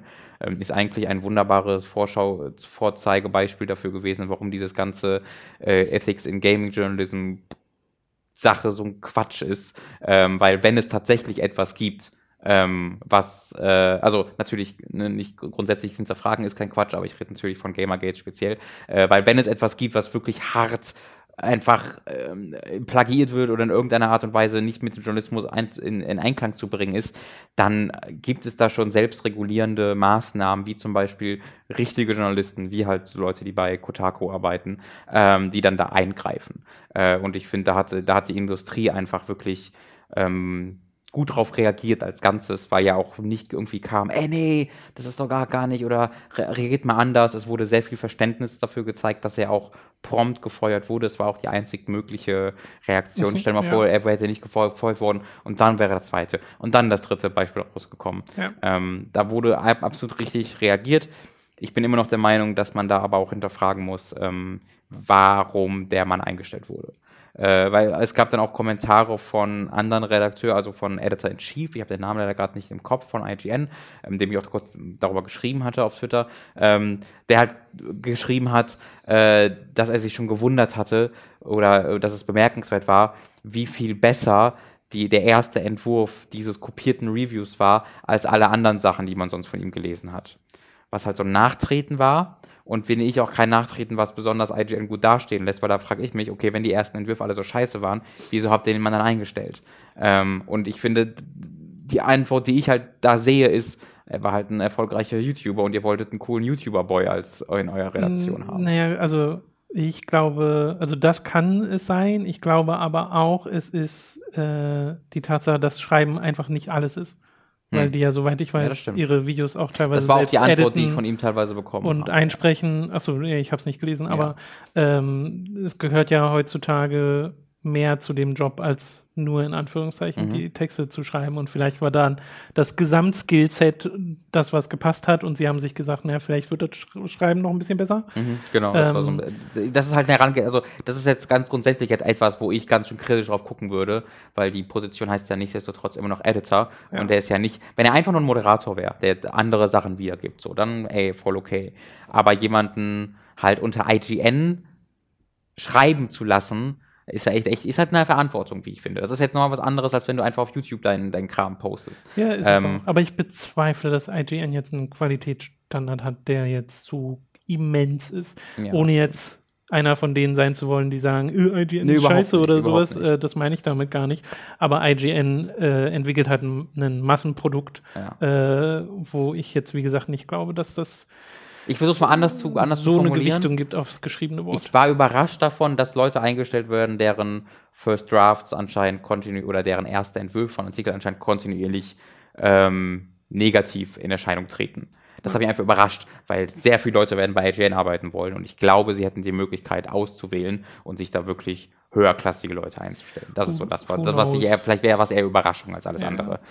Ich finde die Reaktion aber auch richtig, also das, der tut sich wirklich, der hat sich im Wesentlichen seine Karriere jetzt verbaut, weil das so etwas passiert, was weiß ich, durch äußere Umstände, Druck oder sonst was, vielleicht kann man da was konstruieren, wo man sagt, ich kann so halbwegs nachvollziehen, wie du in diese Situation gekommen bist. Aber davon ist ja nichts da. Ne? Mhm. Es ist ja stattdessen keine Einsicht und dann auch noch dieses, jemand anderem etwas anhaften wollen in seinem Response-Video, wo man sich dann so fragt, hat da irgendwelche, irgendeine Selbstreflexion stattgefunden, mhm. weißt du? Äh, und das äh, scheint halt nicht der Fall zu sein. Und die richtige Reaktion wäre halt wirklich einfach zu, gewesen, zu sagen, ganz, ganz simpel und dann halt einzustecken, ja, es stimmt, es tut mir leid, ich sollte besser sein, es würde nicht mehr vorkommen. Ja weil mehr kannst du in der Situation nicht machen. Äh, und ich hätte mir fast gedacht, dass dann einfach Funkstille herrscht für eine Ewigkeit, aber Keine Ahnung, wie er dann als nächstes darauf reagiert. Auf jeden Fall war das Video die wahrscheinlich schlechtmöglichste. Auf Form. jeden Fall. Es war, so- es war so das klassischste aller YouTube-Entschuldigungsvideos. Ganz im Stile von Timaten und Co., wo Leute Ja, es gibt ja da Formeln. seufzend starten Genau, ja. und dann sagen, ja, das ist alles doof gelaufen. es, ist, ich, also, ach Mensch, es war nie meine Intention, aber niemals wirklich diesen Hügel überschreiten von, ich habe einen Fehler gemacht, es tut mir leid, es kommt nicht wieder vor. Ja, das Das ist ja das Leuten Wichtigste. schwer. Bei YouTube-Entschuldigungsvideos ist es essentiell wichtig, dass man sich nicht entschuldigt. Ähm, das ist so eine der Grundpfeiler aus irgendeinem Grund. Ähm, ja, das, die Sache ist, ein Timaten hat halt Leute, hat halt Kinder betrogen und ist immer noch der erfolgreichste YouTuber in dem Bereich. Ähm, ich würde jetzt nicht au Äh. ausschließen, dass auch ähm, äh, Philipp heißt ja auch der YouTube-Kanal, wieder erfolgreich wird. Ich finde auch sagen, also ich habe da auch nichts gegen. Also wenn der jetzt irgendwie wiederkommt und plötzlich irgendwie tolle Artikel macht und sowas und äh, sich dann doch geläutert zeigt, dann meinetwegen, dann lass ihn halt da auf YouTube erfolgreich werden. Ähm, was ich halt vor allem, also ich finde, man muss halt einfach aufpassen, dass man jetzt nicht in diese ähm, Hasskampagne mit reinfährt, die ja Nee, definitiv gefahren wird, gerade gegen den, gegen den Mann. Hat er nicht, hat er auf jeden Fall nicht verdient, dass, sie, dass, Nee. sie, dass sie jetzt sein ganzes Leben deswegen zerstört wird. halt einen Riesenunterschied gibt zwischen Hass und diesem, dieser Hexenverfolgung, die dann im Internet immer stattfindet, Genau. und einfach nur Kritik. Genau, er hat verdient, dass er mit den Konsequenzen leben muss und die Konsequenz, dass er seinen Job verloren hat und Ja. keinen Job mehr bekommen wird in, der, in dieser Industrie. Zumindest für eine ganze Weile erstmal nicht. Ja, ähm, und wie es jetzt weitergeht, muss er gucken. Er hat schlecht möglichst darauf reagiert. Ich ähm, würde nicht mehr mit ihm zusammenarbeiten wollen. Ähm, aber er entschuldigt sich jetzt auch, also er relativiert jetzt auch keine irgendwie Nazis auf YouTube und das machen, also das sind halt Leute, die aktiv sind ähm, im Videospielbereich und immer noch gefeiert werden und deswegen bin ich da einfach so, dass ich sage, okay, man sollte bei der, bei dem Grad der Outrage über dieses Verhalten ein bisschen relati relativierend bleiben. Ich meine, äh, man guckt dann auch immer, wer sich da über was aufregt, ne? aber Genau. Na gut. Eine letzte Sache, bevor wir mit den News äh, durch sind für diese Woche, da geht es um ROMs, um Emulation, Rom um Weasley? illegale Spielekopien. Robin, Ja, die sind jetzt nicht mehr möglich. Endlich ist das Internet rechtens und äh, Ja, so es. frei von Raubkopien. das Problem wurde gelöst. Es wurde gelöst von, Nintendo, weil nämlich auf Emu Paradise, einer sehr bekannten äh, ROM-Seite, auf der man sich ganz viele ROMs für alte äh, Systeme herunterladen konnte, ähm, die haben, also die haben quasi Nachricht bekommen von Nintendo, ey, macht mal nicht mehr und jetzt machen sie es nicht mehr. Ja.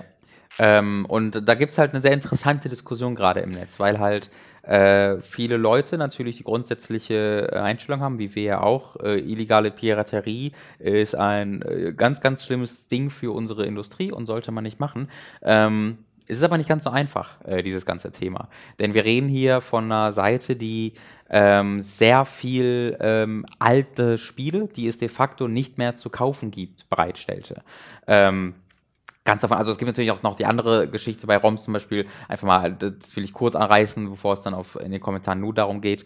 Ähm, ich habe, es gibt zum Beispiel so ein Ding, ich habe mir in meinem, jetzt glaube ich, zweimal Godhand gekauft und habe mir aber auch schon mal auf dem Emulator einen ROM von Godhand runtergeladen.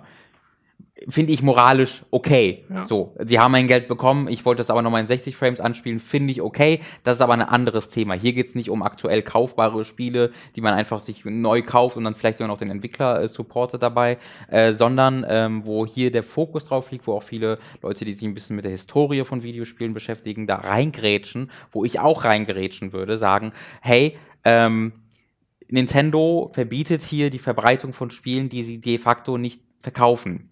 Äh, und nicht nur die sie nicht verkaufen, sondern die andere Firmen, die es teilweise gar nicht mehr gibt, nicht verkaufen und wo keiner weiß, wer die Rechte hat, wo keiner weiß, wo irgendwas rumliegt. Und wenn man dort halt, weil natürlich es rechtlich illegal ist, ja, aber wenn man diesen rechtlichen Status forciert, ist die Konsequenz neben dem, dass man halt sagt, okay, wir können jetzt dieses Spiel verkaufen, ohne dass es im Hintergrund das auch illegal runterzuladen gibt, eine weitere Konsequenz ist, okay, diese zwölf Spiele, die es nicht mehr gibt, die, die oder die, sage ich mal, entweder gar nicht mehr erhältlich sind oder für 200 200 Euro plus erhältlich sind, dass die für die Gemeinschaft, für die ähm, Bevölkerung an sich nicht mehr zugänglich sind. Und das ist halt ein Preis, wo man für sich abschätzen muss, äh, ist es denn bereit zu bezahlen? Ist es wert, dieses, das ist ja einfach, das, das, die Regel, äh, dass Piraterie illegal ist, dient ja dazu, unser System, das, das, das kapitalistische System aufrechtzuerhalten, dass Leute Spiele entwickeln und dafür bezahlt werden. So.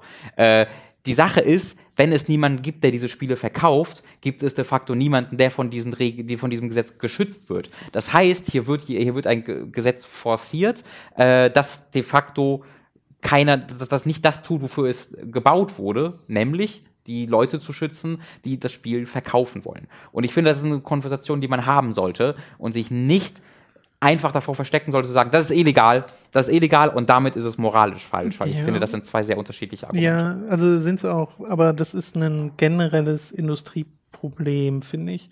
Ich weiß jetzt nicht, wie es bei Emo Paradise ist. Haben die auch Sachen angeboten, die es tatsächlich. Ja, also das, das sind halt C64-Sachen, das sind. Ähm, nein, nein, die es tatsächlich mögliche. jetzt noch zu kaufen. Auch, gibt. natürlich, natürlich. Also diese Nintendo-Spiele, ne, Nintendo-Emos, es gibt ja auch zahlreiche Super Nintendo-Spiele und Co., die du einfach kaufen kannst. Auf dem 3DS ne? oder natürlich. so im Emulator. 3DS weiß ich, ich weiß ich jetzt tatsächlich. Ja, oder Wii U oder so. Also es gibt Aber ja genau. noch Emulatoren, wo du es von Nintendo offiziell auch kaufen Wii. kannst. Auch, auch Wii-Spiele kannst Weil, du nochmal kaufen. Auf, wie, die gab es da auf jeden Fall auch, ja. Wie gesagt, das ist so der Punkt, den verstehe ich total, dass man da als Entwickler unterbinden will, hey, wir machen halt da aktiv Geld mit, das geht nicht mhm. so. Äh, aber äh, ich bin halt jemand, ne, ich habe ein ganzes Video gemacht zu WiiWare und wie es geschlossen wird mhm. und man kann sich jetzt schon keine neuen Nintendo-Punkte mehr kaufen und ganz viele Spiele auf der Wii Konsole, die digital nur erhältlich waren, gibt's nicht mehr. Mhm. Äh, und also noch gibt's sie, aber man kann sich halt die Punkte nicht mehr holen, um sie zu kaufen. Und ab äh, irgendwie März nächstes Jahr gibt's sie gar nicht mehr. Mhm. So. Und da verschwinden auch mega viele Virtual Console Titel, die es momentan nirgendwo anders gibt. Ne? Das ist ja das Problem an der Sache. Äh, Nintendo hatten sich auf Wii und teilweise auch auf Wii U und 3DS eine Bibliothek an Virtual Console Titeln aufgebaut, aber übernehmen die nie von mhm. einer Plattform zur nächsten. Das heißt, sie versauern dann auf der alten Plattform, bis die Server abgeschaltet werden, was jetzt tatsächlich mal passiert und ganz viele verschwinden. Plus dann gibt es ja noch haufenweise Spiele, die es einfach auch nie in dieser Virtual Console gab. Mhm. Und da finde ich es wirklich mega traurig, dass es keine von der Industrie äh, kurierte Option gibt, diese Titel zu erhalten. Dass ja. es da nicht irgendwie mal Möglichkeiten gibt, wo, weiß nicht, sich mal ein Hersteller sagt, hey, lass die doch einfach irgendwo sammeln und anbieten, vor allem weil die drei Megabyte groß sind, diese alten Spiele. Also es ist nicht mal irgendwie große Serverkosten, die, mhm. glaube ich, da dazukommen würden. Äh, oder zumindest überschaubare für diese äh, Millionenunternehmen äh, weil diese Präservierung der Spiele, darin ist die Industrie unheimlich schlecht. Mhm. Äh, so Sachen auch wie EA, die halt alte Studios exen und dann deren alte Spiele nicht mehr anbieten und die verschwinden dann halt in der Versenkung oder sind teilweise gar nicht mehr spielbar, wenn sie vorher eine Internetverbindung brauchten. Äh, das macht mich halt einfach nur traurig, weil da die Arbeit von ganz, ganz vielen Leuten äh, wirklich von der Bildfläche verschwindet und klar, die Erinnerung an diese Spiele existiert noch, aber sie könnte viel präsenter sein. Mhm. So. Und das, dem, dem wird da halt ein Riegel vorgeschoben. Und so sehr ich dann auch verstehe, dass das rechtens ist und dass sich Nintendo eigentlich schützen will, so sehr richten sie halt gleichzeitig unheimlichen Schaden damit an. Ja, und für sehr, sehr wenig, also es ist natürlich aus Geschäfts-, also aus Geldgründen, dass sie das machen. Ja, ja, Allerdings ja. sind es für ich, wie ich finde, vor allen Dingen empfundene Geldgründe und nicht wirklich in der Realität behaftete Geldgründe, weil die Sache ist, sie starten ja im September ihr ihr ähm, E-Shop-Ding, wo das die halt Switch, ähm, das Switch-Ding, wo es halt ja. NES-Spiele auf monatlicher Basis zu ja. kaufen gibt. Ich hab, möchte behaupten, dass niemand sagt, oh, jetzt habe ich aber die Möglichkeit über diese ROM, jetzt hole ich mir das nicht mehr. Leute, ihr habt, jeder hat ein Zelda. Jeder hat diese Spiele schon. Diese ja. Spiele hat jeder schon. Egal, ob du die ROM-Seite jetzt anbietest oder nicht. Ich glaube, bei diesem dieses ganze Ding, ähm, wenn man es runterbricht, muss man sich selbst einfach fragen, okay, was ist mir wichtiger? Ist mir wichtiger, dass eine, ähm, ein, ein Milliardenunternehmen den theoretischen äh, Vorteil hat, dass es noch Geld mit 25 Jahre alten Spielen macht und im Umkehrschluss wir dafür vielleicht die, den Zugriff äh, oder vielleicht sogar irgendwie die, die, soll doch den Zugriff auf all die Spiele verlieren, die nicht verkauft werden? Oder ist mir zweiteres wichtiger, als dass jetzt ein Zelda immer noch für 10 Euro angeboten wird und es da keine, äh, keine ROMs vom Internet gibt? Das ist natürlich dann auch diese, diese Diskussion geht dann irgendwann darin über in die ganz klassische Piraterie-Diskussion. Mhm. Hilft es irgendwas, dass Nintendo jetzt diese zwei ROM-Seiten sperrt? Ähm, ist, ist, die, ähm, ist diese Piraterie wirklich dafür verantwortlich, dass sie weniger Geld machen? Da gibt's ja so einige Anzeichen für, dass dem vielleicht eher nicht so ist, dass Piraterie nicht eins zu eins damit zu, ähm, gleichzusetzen ist, dass jemand Geld verliert. Ne? CD, Pro, CD Projekt, wie sie ja heißen. Projekt, ja. Äh, legen Sie Wert drauf, wie ich gelehrt habe. Äh, CD Projekt ähm, sind ja ein sehr gutes Beispiel dafür, wo sie zeigen, dass sie ohne Kopierschutz das fast schon motivieren, dass Leute es runterladen ja. ähm, und die da do doch ganz gut mitfahren. Das ist dann eine riesige Piraterie-Diskussion. Ich finde, hier ist es aber definitiv, dass einfach ich sage, Videospiele sind ein Kulturgut und Videospielunternehmen haben wieder und wieder und wieder bewiesen, dass sie nicht in der Lage sind, dieses Kulturgut aufzubewahren. Es gibt mehr als ein Beispiel, wo ein Unternehmen äh, alte Spiele neu released hat und dann rausgekommen ist, die haben da auf ROMs zurückgegriffen, die man runterladen kann, weil sie selbst die Dateien einfach nicht mehr haben, die Ursprungsversion davon. Ähm, und wenn das kein Zeichen dafür ist, dass das äh, von uns in die Hand genommen wird, also von den Konsumenten in die Hand genommen werden sollte, von Leuten, die es präservieren sollen, was dann? Ähm, und ich glaube halt nicht, dass deswegen, weil da jetzt diese ganzen Spiele präserviert werden und der, zu, der Öffentlichkeit zugänglich gemacht werden, ich glaube nicht, dass Nintendo deswegen Millionen Dollar verliert. Mhm. Das glaube ich einfach nicht. Wenn ich jetzt, wenn ich jetzt, wenn das die, die, die Sache wäre, wenn ich sehen würde, okay, wir müssen hier darin da abwiegen, dass Nintendo wirklich aktiv keine Spiele mehr verkauft, weil alle sie nur noch runterladen, aber dafür bekommen wir Zugriff auf all die Spiele, die nicht mehr verkauft werden, dann wäre es, finde ich, eine interessantere, vielschichtigere Diskussion.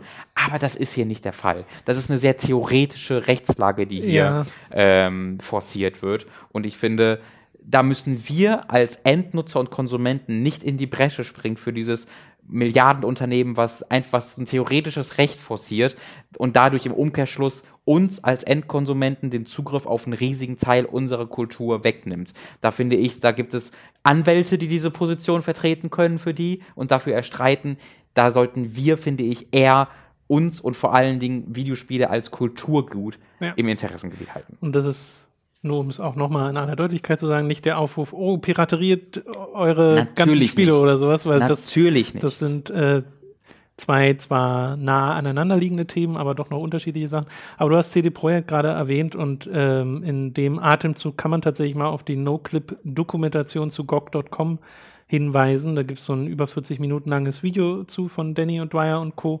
Ähm, was halt ganz gut passt, weil es ja doch schon verwandt ist. Da geht es ja nämlich auch darum, wie haben die Leute von GOG das gemacht, als sie die Spiele für ihren Store sich geholt haben. Ne? Mhm. Und äh, war es erstmal die Herausforderung, wer hat überhaupt die Rechte an den Dingern? Mhm. Dann die Herausforderung, haben die Leute den Source Code? Wenn nicht, wo kriegen wir den her? Und mhm. da haben sie ja teilweise mit Leuten aus der Community zusammengearbeitet, ja. die theoretisch das illegal. Piraterie betrieben ja. haben, weil es diese Spiele ja nicht mehr gab. Ja. So. Also mussten sie sich laden. Ne? Abandonware ist ja auch so ein Begriff, mhm. der hat halt rechtlich überhaupt keine Relevanz, aber ist halt so der Sammelbegriff einfach für Spiele, die nicht mehr verkauft werden. Mhm. Ähm, und da haben sie dann teilweise eben mit den Leuten aus der Community zusammengearbeitet oder mit den Leuten von DOSBox zusammengearbeitet. Übrigens die ja da auch ja. Ne, DOSBox ist kein offiziell von einem Unternehmen Auftrag genau. Ding. Das Ding ist einfach. Das ist ja gemacht, um alte Spiele zum Laufen ja. zu kriegen, die nicht mehr verkauft werden. Und teilweise auch, na, obwohl, wurden ja nirgends verkauft. Nee, einfach Spiele zum Laufen zu bringen, die halt alt sind. Ja, aber DOSBox ist ja Teil von GOG mittlerweile. Ne? Also wenn du bestimmte Spiele bei GOG kaufst, dann. Naja, also Teil nicht im Sinne von, dass die denen irgendwie gehören oder so, aber sie arbeiten halt offiziell mit den Leuten von DOSBox mhm. zusammen und DOSBox wird immer gebundelt mit genau. diesen alten Spielen, damit sie laufen. Als Rapper ja. ist das Ding um die Spiele drum. Aber nichtsdestotrotz, DOSBox wurde halt von Leuten entwickelt, die kein Recht daran hatten, dieses, dieses Ding zu, davor hatten, dieses Ding so zu entwickeln und diese Spiele zum Laufen zu bringen. Ähm, wenn man wollte, könnte man argumentieren, dass DOSBox da, äh, dass in der Entstehung von DOSBox das schon interveniert werden müsste, wenn man den, dem Recht äh, irgendwie gerecht werden wollen würde. Äh, aber das ja. ist nicht immer das Wichtigste. Ich meine, und das steht auch in der Doku drin, wo halt CD Projekt ein bisschen über ihre eigene Geschichte reden, wo das ja sehr anders ist in Polen, wo Raubkopien auch so ein großer Faktor waren. Und sie halt für sich erkannt haben, wir müssen einfach das bessere Produkt anbieten. Ja. So dieses ganz klassische, wenn du als Publisher etwas anbietest, wo du dann als Kunde, als Käufer die schlechtere Erfahrung hast, weil du dich mit irgendwie Kopierschutz oder sonst irgendwas für Mechaniken rumschlagen musst und der Pirat, der sich einfach lädt, das anmacht und es läuft, Mhm.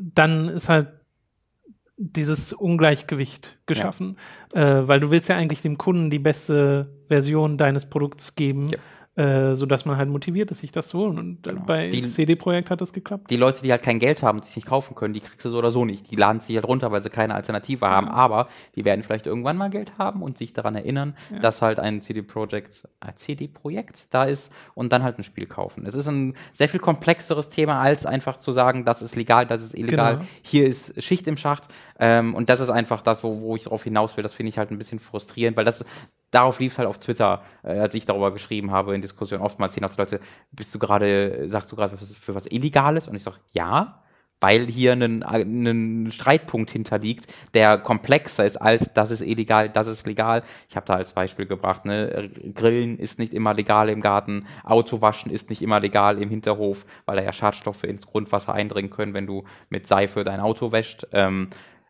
Trotzdem machen das Leute. Und ich würde jetzt nicht argumentieren, dass jede Person, die in seinem Garten grillt oder Gehört in den Knast. äh, ja, oder auch nur angezeigt werden sollte oder moralisch irgendwie falsch liegt oder sonst irgendwas. Ich finde, da gibt es einfach Dinge, wo man, wo ich finde, okay, dass es diese Regelung gibt. Klar, die muss es ja, es muss ja einen Schutz für die Inhaber, diese Recht, diese Rechteinhaber geben, ne? Ist ja, ist ja ganz klar.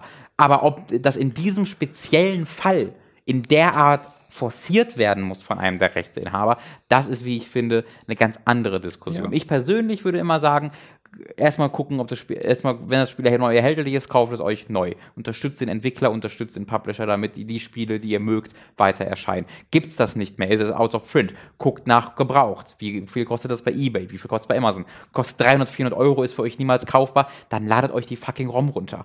Who cares? Ihr, es gibt da, also niemand wird geschädigt dadurch, weil ihr euch für, das, für diese 400 Euro eh nicht äh, kaufen werdet. Und wenn ihr es irgendwann seht, für einen äh, für euch erträglichen Preis, dann kauft's euch halt. So, ich, ich, mm, ich finde das so frustrierend, dass dann, aber das ist doch illegal. Ja, aber es ist doch komplexer als das. Wir sind doch nicht Ja, einfach ja, ja. nur, wir sind doch nicht Roboter. total blinde Roboter, die einprogrammiert haben, was legal ist und illegal. Dann, okay, du bist kriminell, geh ins Gefängnis. Sondern wir müssen doch in der Lage sein, doch über solche Dinge zu reden und ein bisschen ja in diese Argumente auch einzusteigen. Ja, ich frage mich aber, wie eine Lösung dazu aussehen würde, weil es natürlich für eine Firma auch super schwer ist zu sagen, äh, hey, wir präservieren das jetzt mal alles, weil du dann nämlich wahrscheinlich in die Nummer einsteigst, äh, in die GOG halt auch reingeht. Wer hat jetzt die Rechte für das alles Ja. so? Das kannst du natürlich für deine eigenen Produkte machen und das würde ich mir halt einfach wünschen, dass ein EA, ein Activision, ein Nintendo äh, Gesundheit Entschuldigung, das war ein Niesen. Gesundheit. Ich wollte es leise machen, aber es ging nicht. äh, dass äh, diese Publisher halt sich um ihre eigenen Titel kümmern Ja. würden. Und Nintendo hat's mal so ziemlich gut gemacht zur Wii-Zeit. Ne? Also diese Virtual Console Bibliothek war wirklich riesig, die sie auf der Wii hatten. Und dann übernehmen sie es nicht. Und man fragt sich nur so, warum. Aber bei Nintendo fragt man sich sowieso ganz oft, warum. Weil Nintendo ja unheimlich viel aus unserer Laiensicht, wer weiß, was da für ein Masterplan dahinter steckt, unheimlich viel Geld liegen lässt. Ja. Die könnten ja den E-Shop zuklatschen mit äh, alten Spielen von ihnen und die würden sich verkaufen wie sonst nichts. Äh, vielleicht ist das auch einfach, vielleicht tut Nintendo da den äh, Indie-Entwicklern und allen anderen einen Gefallen, weil deren Spiele dann einfach abfallen würden auf dem Shop. Ja. Ich weiß es nicht, weil es gibt ja auch ein Limit zur monatlichen Kaufkraft. Aber ähm, äh, Ich kann wie mir du auch- schon sagst, das ist ein komplexes Thema. Ja. Das ist Ich kann mir wenige Entwickler halt vorstellen, die an einem Spiel drei, vier Jahre, drei Jahre, zwei Jahre, was immer gearbeitet haben und dann ähm, sehen müssen, dass aufgrund rechtlicher Dinge, Musikrechte, was weiß ich, Alan Wake, äh, das Spiel nicht mehr erhältlich ist, Ja. dass die halt sagen, nee, das ist gut, das soll jetzt auch keiner mehr runterladen. Ja. Also ich, ich als Entwickler, wenn ich jetzt Alan Wake entwickelt hätte, würde ich doch sagen, ja, dann ladet euch das Spiel bitte einfach so runter und spielt es, wenn es de facto gerade nicht mehr spielbar ist, weil ich glaube, das ist ja der Fall bei Alan Wake gerade, dass es nicht kaufbar ist. Äh, muss man nochmal mal gucken. Das kann sehr gut sein. Ich als Entwickler hätte immer Interesse daran, dass die Leute mein Spiel spielen, anstatt eine ungefähre äh, oder eine theoretische Legalität aufzubewahren, die mir nichts bringt. Die ja wirklich nichts bringt, weil dieses Spiel de facto nicht mehr verkauft werden darf. Äh, Ich meine, ich habe äh, gerade auch in meiner Jugend ziemlich viel so am ZSNES-Emulator Mhm. äh, rumgehangen und ähm, da viele Spiele entdeckt, die halt zu dem Zeitpunkt auch nicht mehr verkauft wurden. Also, Mhm. ne, es war die Zeit, wo schon PlayStation 2 und so war und da gab es halt viele dieser alten Spiele nicht. Und ich glaube, so geht es vielen Leuten, die halt dadurch Spiele überhaupt erst entdecken und dann auch zu Fans werden von aktuell vielleicht noch laufenden Reihen und sowas. Also ich bin auch der Meinung, dass dieser Move insgesamt sehr schädlich ist für diese Industrie. ja. Äh, ich bin, also wie gesagt, dieses, dass aktuell noch verkaufte Spiele dort angeboten werden, ist natürlich blöd ja, und auf jeden Quatsch. Fall. Auf jeden Fall. Aber ach, es ist, es ist ein bisschen frustrierend. Ich finde dieses ganze äh, Spielepräservierungsthema sehr frustrierend, eben weil die Industrie so schlecht ist. Mhm. Genau. Ich, so, sobald ähm, GOG alle Spiele anbietet bei sich, äh, löscht alle Genau. ROM-Sites In dieser Welt. Doku äh, fragt So. ja Danny O'Dwyer auch am Ende so spaßigshalber, äh, ja, und könnt ihr euch das auch so mit Konsolenspielen vorstellen? Mhm. Und äh, der eine, den sie da in, im Interview haben, sagt dann auch so, ja, gibt's halt noch nicht so, aber ich könnte mir vorstellen, dass man, also äh, er meinte, er ist so Fan von PlayStation 1 Spielen und so, dass man das mal probiert. Und vielleicht haben wir es auch schon probiert, wo so angedeutet wird, die haben intern schon ihre eigenen Sachen da laufen. Ja. Aber da stehen natürlich andere Schranken im Weg. Also, Äh, mal, ich die, also die Frage lief darauf hinaus, dass man quasi einen PlayStation-Emulator auf GOG anbietet oder dass man Äh, Spiele auf ich- PlayStation Ich, für glaube PlayStation 3 sowohl als auch, aber ich glaube vor allem dieses PlayStation-Spiele halt zum Beispiel anbieten auf dem Emulator. Aber auf dem PC.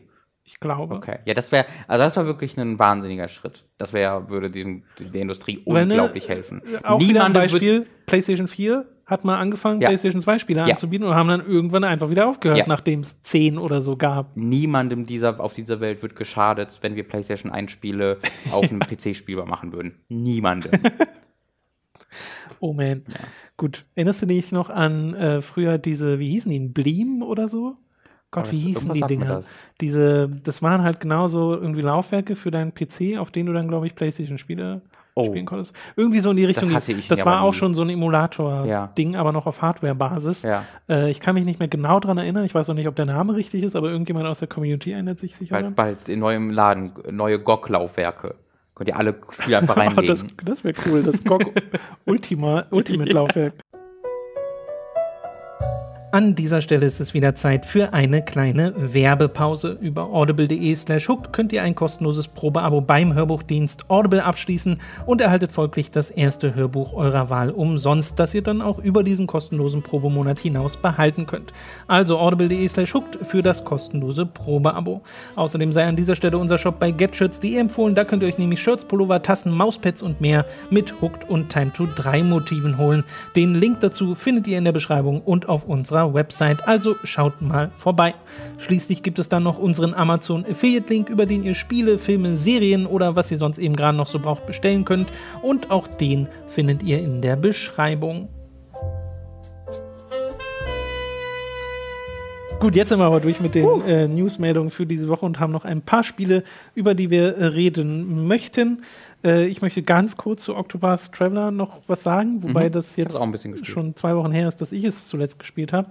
Äh, weil ich war dann halt so 15 Stunden oder sonst irgendwas drin im Spiel und habe so für mich festgestellt, dass ich erstmal genug hatte, ohne dass ich jetzt aktiv sagte, öh, dieses Spiel macht keinen Spaß.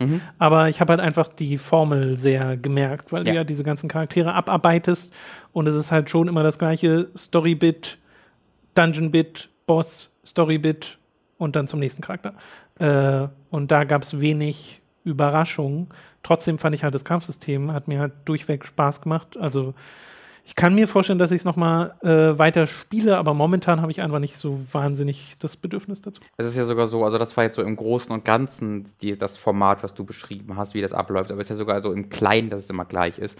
Die, das Dungeon ist immer neben der Stadt, in die du gehst. Du gehst in eine Stadt und dann ist daneben ein Dungeon und dann, wenn du das absolvierst, läufst du zur nächsten Stadt und da ist dann ein optionales Dungeon, was du sehen kannst, kannst du daran vor, musst aber wahrscheinlich erstmal dran vorbeilaufen, weil du zu wenig gelevelt hast. Also auch in diesen ganz kleinen Details ist es dann immer sehr ähnlich. Ähnlich. Ich finde halt, das, also das Kampfsystem ist wirklich endgeil. Das ist eines der besten JRPG-Kampfsysteme, die ich je gespielt habe. Ich bin halt nicht so weit wie du. Ich glaube, ich habe vier Charaktere freigeschaltet be- beim Okay. fünften. Aber hast eine volle Party dann? ähm, habe jetzt eine volle Ja. Party, genau. Äh, und also Musik und Kampfsystem sind halt wirklich Ja, die Musik ist super. unglaublich gut. Das stimmt. Ähm, aber ich habe genau das, was du auch sagst, dieses formelhafte, jegliches Fehlen von irgendeiner Überraschung ähm, ist, ist, tut ihm nicht gut. Ähm, ist immer noch, also mich persönlich stört es nicht wirklich krass, ist aber immer wieder, dass es halt auffällt, wenn du mit fünf Leuten in eine Cutscene rennst und dann ist die, funktioniert die Cutscene nur in dem Kontext, dass er alleine gegen Ja, ja. den antritt und dann geht der Kampf los und dann bist du wieder mit vier Leuten da. Vor Ähm, allem das, beim, beim Dieb, der sich so in die Menschen Ja. reinschleicht. zu Das- viert. das bricht halt leider immer wieder äh, ziemlich krass damit. Finde ich jetzt aber auch nicht so furchtbar, sondern schlimmer ist eher, dass man das Spiel komplett durchblickt nach fünf Stunden bereits. Ähm, aber ich werde es auf jeden Fall noch ein bisschen weiterspielen. Das ist so ein Wohlfühlspiel für mich. Ähm, Das stimmt, ja. Diese, dieses Kampfsystem macht mir einfach so viel Laune. Ähm, da steckt so viel drin. Diese, diese, diese eine Mechanik, dieses Boost, diese Boost-Mechanik ändert das alles so grundsätzlich und macht das so viel taktischer. Das ist wirklich exakt äh, das gleiche, nur in, also sie haben es geschafft, das, das zu schaffen, was sie mit dem Bravely Default System oder Brave Default System in Brave Default geschafft haben, nur halt noch weiter simplifiziert und auf seinen Kern heruntergepresst. Und das ist wirklich ein hervorragendes, hervorragendes Ding. Ähm, ich hoffe, dass sie vielleicht mit dem Octopath Traveler 2 ähm, quasi den Grafikstil, die Musik, das Kampfsystem übernehmen und das in eine dynamischere, in ein dynamischeres Kostüm äh, zwängen, das dann mir ein bisschen mehr Überraschung erlaubt. Da frage ich mich aber, ob sie dann, weil es im Namen steckt, wieder acht Leute machen. Ja, das ist die Frage. Vielleicht machen sie einfach Hex- Sixto Hex- Path Traveler. Hexapath. Hexagon Traveler. Traveler. Viereck Traveler. Ja, wer weiß. also diese Namen würde ich alle Square Enix zutrauen. Ja. Und es kommt jetzt ja auch sehr bald äh, Dragon Quest 11 raus, ne? Muss man. Äh, Ja, sehr, sehr bald sogar. Äh, der, da haben wir darüber geredet, über seine LGBT-Comments äh, von dem Komponisten, der ab und zu. Ich glaube, du mal- hattest es Ja? neulich Okay, mal in, ja einem, in einem reden. anderen Rahmen erwähnt. Okay. Entweder in einem anderen Podcast schon, aber ich habe es auf jeden Fall neulich Okay, mal ja, dann muss ich ja nicht wieder drüber reden. Ähm, ja, generell der Komponist äh, haben wir sowieso schon mal vor einer ganzen Weile erwähnt. Der Ja. ist kritisch zu beäugen.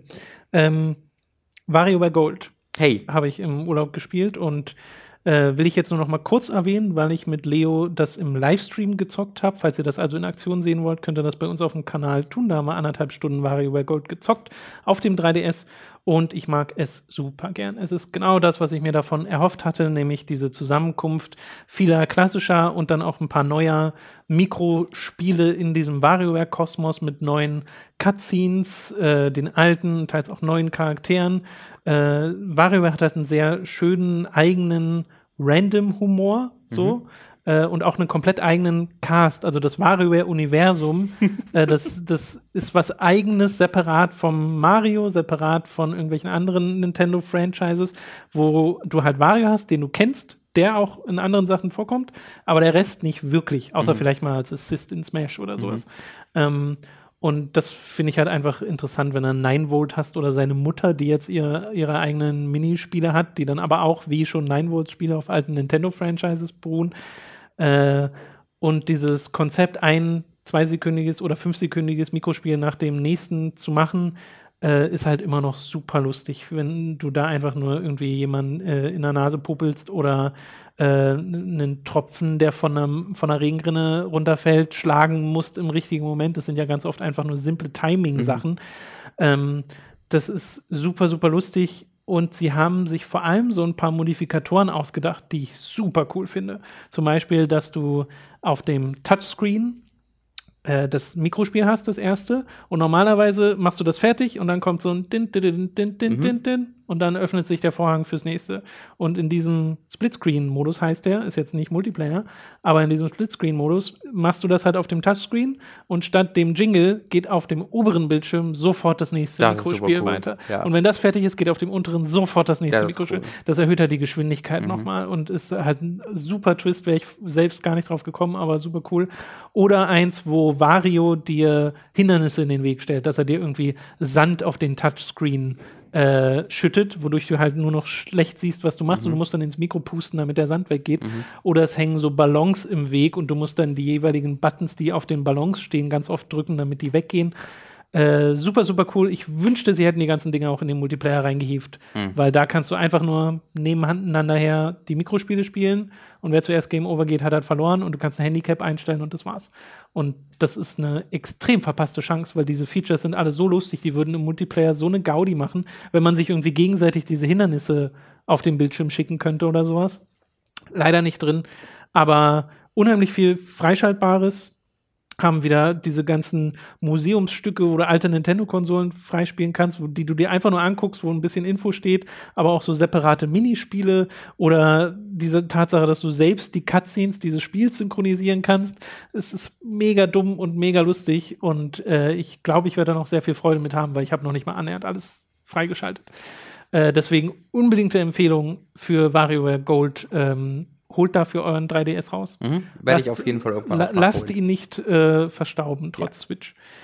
Gut, du hast ein Spiel gespielt namens The Inner World. Mhm. Diesmal tatsächlich auf der Switch. Auf der Switch, genau. Ich habe mir die Switch ja mitgenommen und habe da ähm, geguckt, was ich da äh, spielen kann. Und ähm, ich habe auch äh, mehr Hollow Knight gespielt, habe ich auch nochmal auf der Switch gekauft. Oh, okay. ähm, weil ich da ja auf dem PC den Anschluss verloren habe und dann das Gefühl hatte, okay, ich habe keine Ahnung mehr, wo ich bin.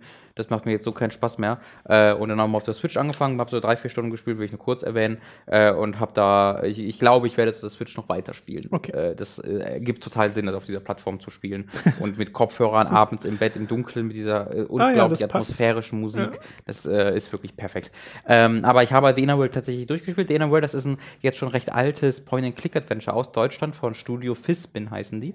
Ähm, Erschien schon, wie gesagt, vor ein paar Jahren. Es gibt auch einen zweiten Teil, Der letzte Windmönch. Und ich hatte tatsächlich ähm, ausgehend von Der letzte Windmönch mir diesen ersten Teil gekauft auf der Switch, weil Der letzte Windmönch ähm, so sehr offensichtliche Dritte Reich-Parallelen hat. Also wo in einer seltsam, sehr quirkigen, etwas so äh, Edna bricht aus mäßigen vom optischen her Welt so ein einfach ein Diktator erscheint und die Macht an sich reißt, aber auch mit der Unterstützung von Teilen des Volkes und auch sehr offensichtliche Nazi-Symbolik wird da benutzt, also nicht direkt ein Hakenkreuz, aber es hat so eine Brezelform, weißer Hintergrund und rot, also sehr offensichtlich äh, äh, eine Mhm. Nazi-Anspielung. Ähm, und da wollte ich halt mal hinkommen, aber habe mir gedacht, okay, dann spiele ich aber zuerst mal den äh, ersten Teil und das ist wie gesagt ein Point-and-Click-Adventure mit einer sehr seltsamen Steuerung auf der Switch, weil das unterstützt tatsächlich nicht den Touchscreen, ähm, was mich sehr überrascht hat, weil ich davon ausgegangen bin, ehrlich gesagt, sondern du kontrollierst mit dem linken Analogstick den Hauptcharakter und dann musst du mit den beiden Schultertasten die Hotspots durchwechseln. Äh, also die, die anwählbaren Gegenstände auf dem, auf dem äh, Bildschirm suchst du quasi nicht mit dem Cursor aus, sondern die werden dir einfach angezeigt und du switcht mit dem linken, mit der linken Schultertaste dazu. Und wenn du auf der linken Seite des Bildschirms gerade stehst, werden dir halt nur die Hotspots auf der linken Seite angezeigt, dann musst du nach rechts gehen und dann werden die all die auf der rechten Seite angezeigt. Und dann musst du halt mit der Schultertaste durchwechseln, auf A drücken und dann kannst du auswählen, okay, will ich jetzt ein Item mit benutzen, will ich es irgendwie ansprechen oder benutzen Mhm. oder mir angucken. Und das ist ein bisschen überkompliziert, weil es äh, dieses Spiel halt sich nicht so richtig gut darin ist, zu erkennen, was du jetzt anwählen willst. Das heißt, du musst sehr oft dreimal auf die Schultertaste drücken, bis du endlich bei dem Punkt Ja. angekommen bist, wo du hin willst. Ähm, das kann immer, immer mal wieder recht frustrierend sein. Es hat jetzt nur recht wenige Bildschirme, wo so unglaublich viel auswählbar ist, deswegen ist es im Endeffekt nicht ganz so frustrierend, wie man vielleicht glauben mag, aber es ist definitiv nicht die beste Art und Weise, dieses Spiel zu kontrollieren. Das äh, klingt sehr, wie sich zum Beispiel in der PlayStation 2-Ära die LucasArts-Spiele gespielt Ja. haben, nur war es da noch Tank-Steuerung Mhm. zusätzlich. Aber das finde ich immer schon komisch. Gab es ja auch teilweise bei den Telltale-Spielen, den Mhm. ersten Tales of Monkey Island zum Beispiel. Ähm, warum nicht einfach mir trotz Analogstick einen Cursor geben? Hm. So wie es die Remastered-Version von Secret of Monkey Island und so gemacht haben. Ja. Weil das ist doch, also, Also ich finde das grundsätzlich gut, dass man sich eine Alternative überlegen will, weil halt ein Cursor sehr viel langsamer und umständlicher auf der Konsole ist als auf dem PC. Äh, es ist aber eine bessere Option als die, die ich jetzt habe. ja. Äh, also dann lieber ein Cursor. Äh, ich finde halt, äh, dann ist es besser, wenn man keinen Cursor hat, dass ich einfach durch die durch umherlaufe und das dann eher so ein bisschen Action-Adventure-mäßig und ich es quasi angucke. Aber jetzt ist das quasi immer noch separat davon, wo ich quasi stehe. Also ich, das, ist, das ist irgendwie etwas übermäßig seltsam. Äh, was mir sehr gut gefällt, ist, dass quasi eine Komplettlösung im Spiel enthalten. Man kann die rechte, Schul die linke Schultertaste drücken, aber dann sehr, sehr, also sehr, sehr gut ähm, präsentiert, weil die, die, das, die haben da sehr viele Zwischenschritte für jeden einzelnen Punkt, wo du irgendwie gerade angekommen bist, äh, eingefügt. Das Spiel erkennt immer genau, was du schon gemacht hast und fragt dann, hey, du hast gerade das gemacht, hast du mal versucht, mit dem zu reden? Und wenn du, dann kannst du nochmal A drücken, dann sagt er, okay, red mit ihm mal darüber. Dann kannst du A drücken, okay, dann wirst du das. Also er wird quasi immer detaillierter, bis Okay. es nach irgendwie zehn mal A drücken am Ende einfach ist, komm, drücke benutze vollen Gegenstand mit vollem Gegenstand.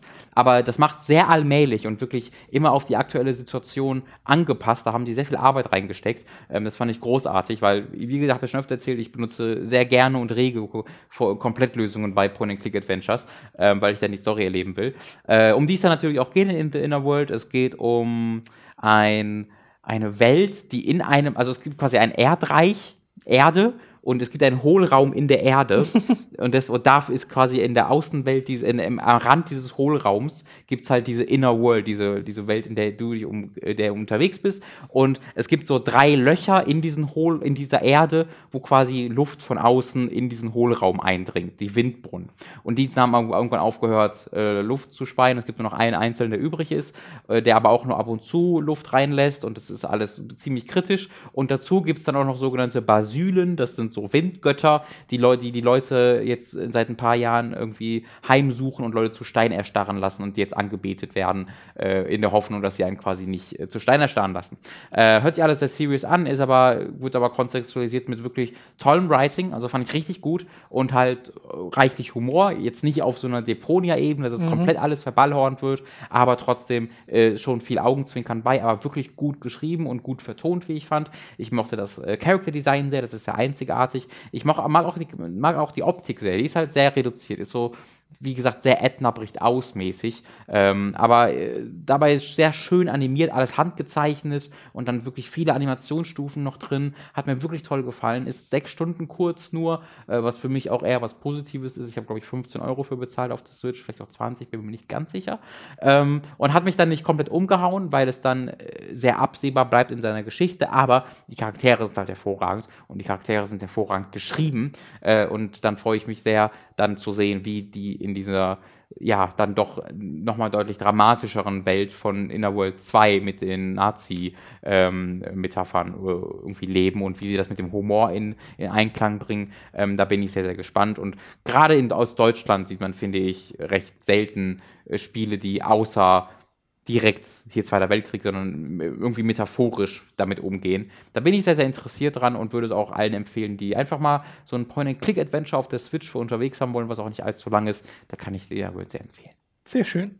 Okay, war Frame das zweite Spiel auch auf der Switch? Das war auch, das Ach ist urspr- genau, habe ich auch auf der Switch gespielt. Das ist ursprünglich ein äh, Mobile Game, was äh, dadurch bekannt wurde, dass Hideo Kojima es als sein Spiel des Jahres bezeichnete, an dem Jahr, in dem es rauskam, glaube ich 2014. Da ist wirklich so sehr viel Aufmerksamkeit durchgewonnen und hat auch immer sehr, sehr gute Reviews bekommen. Dann kam, äh, ich glaube, letztes oder vorletztes Jahr Framed 2 raus und Framed und Framed 2 sind jetzt zusammen in einem Paket äh, auf Steam und auf Switch und ich glaube auch auf PS4 und Xbox One erschienen.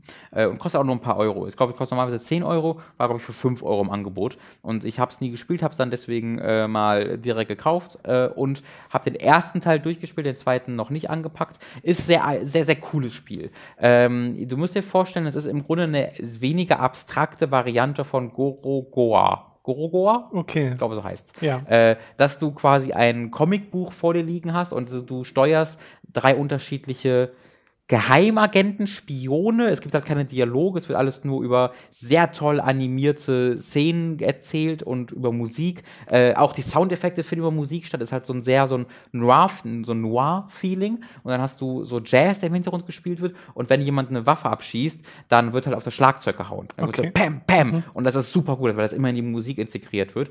Es ist so ein 2D-Ding, wo du dann am Anfang einfach diesen Agenten siehst, der irgendwie einen Koffer aufhebt, aber dann von der Polizei gejagt wird und du musst halt diesem Agenten helfen, äh, mit diesem Koffer zu entkommen. Äh, und das ist teilweise auf einer narrativen Ebene, dass du einfach so zwei, ein, großes Panel wie in einem Comic, wie gesagt, im Hintergrund hast und im Vordergrund zwei kleine Panels. Einmal hast du ähm, links einen, äh, eine Zigarette und rechts ein Feuerzeug. Und dann musst du im Grunde einfach nur die beiden Panels austauschen, also einfach äh, auf das eine mit dem Touch mit dem Touchpad auf das eine drauf zeigen und das dann in das Feld vom anderen ziehen, Mhm. sodass deren Reihenfolge geändert wird und dann benutzt er halt sein sein Feuerzeug mit der Zigarette, zündet sie an und dann geht halt die Szene los. Äh, größtenteils ist es aber ein Rätselspiel, wo du dann ähm, Wege, wo dir Wege präsentiert werden. Meinetwegen, du läufst einfach über ein Häuserdach und dann hast du sechs oder sieben äh, Panels. Wie, wie würde man das auf Deutsch sagen? Panels? Gibt's da? Gibt es da ein Deutsch? Da gibt es auf jeden Fall ein Deutsch, das ist mir nicht einfach. Egal, ich bleib da mal bei Panels. ich, ich höre da auch immer nur Panel. Ja, dann wird dir, sie- wenn dir so- gab es so sechs, sieben Panels, wo auf einem gibt es eine Treppe nach oben und unten steht eine Wache. Auf einem anderen gibt es eine Leiter nach unten und, oh, und in der Mitte und unten und in der Mitte steht eine Wache. Und dann musst du das quasi, wenn, wenn so anordnen, dass dein Charakter, der automatisch immer läuft, wenn er Ja. eine Treppe sieht, läuft er die Treppe runter, wenn er eine Leiter sieht, äh, klettert die Leiter runter, ähm, musst du das so anordnen, dass er quasi nie den Wachen in die, in die Hände läuft, sondern immer denen entkommt. Und teilweise kannst du dann auch einzelne Panels um 90 Grad drehen, was es dann natürlich nochmal viel komplizierter macht. Und so funktioniert das Spiel halt auf einer Rätselebene, kombiniert das aber mit unglaublich schöner Grafik. Also das Spiel sieht wirklich wundervoll aus, großartig. Allein die, an die Animation konnte ich mich äh, komplett ergötzen. Hat dann so einen Sin City Silhouetten-Stil, der auch voll toll ist, wodurch die halt keine, ke- keine Gesichter zeichnen müssen, was dem halt dieses hochstilisiert, diesen hochstilisierten Look gibt. Und aber auch eine Geschichte, die, obwohl sie sehr unerklärt bleibt und ungefähr bleibt, dann irgendwie einen doch reinzieht in diesen ein, zwei Stunden, die dieses Spiel, oder zwei Stunden, glaube ich eher, die dieses Spiel geht. Ähm, ich freue mich sehr, dann Frame 2 zu starten, weil das nochmal besser sein soll. Also da würde ich auch eine Empfehlung für aussprechen wollen, für alle, die es auf dem Tablet oder auf dem äh, Telefon noch nicht gespielt haben. Die Framed Collection ist da wirklich was sehr Einzigartiges. Das klingt auch sehr, sehr Mhm. cool. Erinnert mich so ein bisschen, also klingt wie so ein indirektes, äh, naja, nicht, nicht Plattformer, aber so Stealth-Spiel. Das, ne? ist, das kommt tatsächlich Weil du ja nicht hin, den ja. Charakter selbst spielst, sondern die Umgebung drumherum. Genau, genau. Ja. Du gibst quasi Unterschied. Also es wurde mal so beschrieben, ähm, dass du quasi den Kontext herstellst für eine Geschichte, weil dir einmal erstmal, so- also äh, wenn das, wenn jeder Bildschirm neu startet, dann läuft er halt automatisch los und du siehst halt sowas passiert. Dann wird er halt irgendwann von der Polizei gefangen und das ist auch immer animiert. Also ich lasse es auch immer erstmal ablaufen, um zu sehen, okay, wie haben sie das jetzt dargestellt? Wie wird er jetzt erschossen oder was passiert jetzt? Äh, und du musst dann einfach mit, es ist einfach faszinierend, dass du nichts anders machst sondern einfach die Reihenfolge änderst und dadurch die Ereignisse sich komplett verändern. Ja. Das ist sowohl auf spielmechanischer als auch auf Storytelling-Ebene ein wirklich faszinierendes Konzept. Sehr schön. Ja.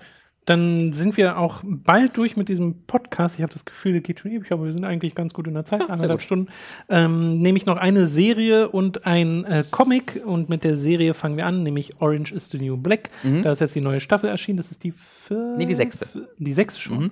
Echt? Ja. Crazy. Okay, äh, die hast du gesehen. Äh, bist du, also du hast auch die vergangenen immer verfolgt. Ich, hab, ich bin da von Anfang an dabei äh, Okay. und es ist halt, ich habe da auch schon über die letzten beiden oder vielleicht sogar dann die letzten drei hier bei Hook geredet. Ähm, ich bringe sie ein bisschen durcheinander inzwischen. Und ich habe selbst, ich glaube, die Staffel seit oder die Serie? Ne, ne, so die Staffeln, so ein Mhm. bisschen. Äh, ich habe es halt selbst seit der dritten, glaube ich, nicht mehr wirklich verfolgt Mhm. und jetzt bei der sechsten vereinzelt Folgen gesehen, weil Dani sie halt guckt Mhm. und ich da ab und zu mal äh, dabei saß und mitgeschaut habe. Was sie gut schaffen bei Orange is the New Black ist halt, äh, ist tatsächlich, dass sie die Staffel, dass sie denen so ein Thema geben.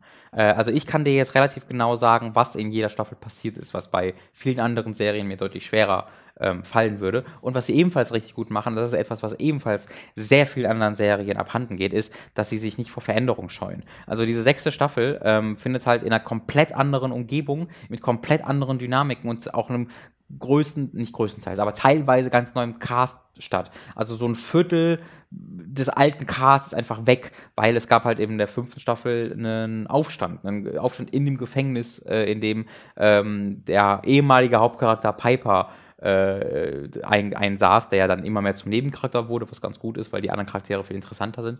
Ähm, da gab es halt einen Aufstand und diese gesamte Staffel dreht sich halt um, den, um die Konsequenzen von diesem Aufstand, wie die Firma, in das Gefängnis gehört, weil das ja privatisiert ist, äh, damit umgeht, PR-mäßig, was da gemacht wird. Das sind ein paar, also Leute sind gestorben in diesem Aufstand, wie da teilweise Sachen auch ähm, ja, wie sich halt ehemalige Freunde gegenseitig verraten oder auch lügen, um sich selbst aus der Schlinge zu ziehen, wie die, ähm, wie die Gesetzeshüter in Anführungszeichen halt Leute manipulieren, um quasi einfach nur ihr ihren Willen zu bekommen. Das ist eine Staffel, wo ich nicht ganz weiß, wie, äh, wie ich sie wirklich fand, weil ich muss sagen, bei Orange is the New Black, dieser Comedy-Aspekt ist ja relativ präsent. Dieser schwarze Humor ist ja ein sehr großer Teil dieser Serie. Und in den ersten Staffeln, wenn es halt darum geht, wie diese Frau, die ihr ganzes Leben extrem privilegiert gelebt hat, in diesen, in diesen, dieses Szenario geworfen wird, wo sie gar nicht weiß, wie sie damit umgehen soll und plötzlich all ihre Privilegien, nicht alle ihre Privilegien, das ist auch ein Thema,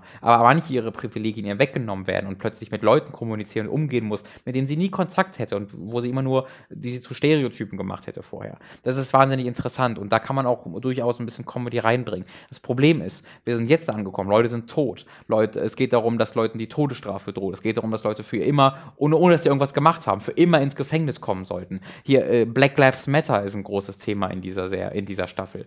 Ähm, und da dann immer noch diesen Humor bei zu haben, der hat, das hat für mich nicht mehr gepasst. Vor allen Dingen hat es bei mir dafür gesorgt, dass ich plötzlich keinen Spaß mehr an der Serie hatte, weil diese Charaktere, die eigentlich immer relativ locker waren, in die Situation geworfen werden, wo sie eigentlich völlig machtlos diesem System ausgesetzt werden. Und du einfach daran gucken musst, wie sie an diesem System scheitern.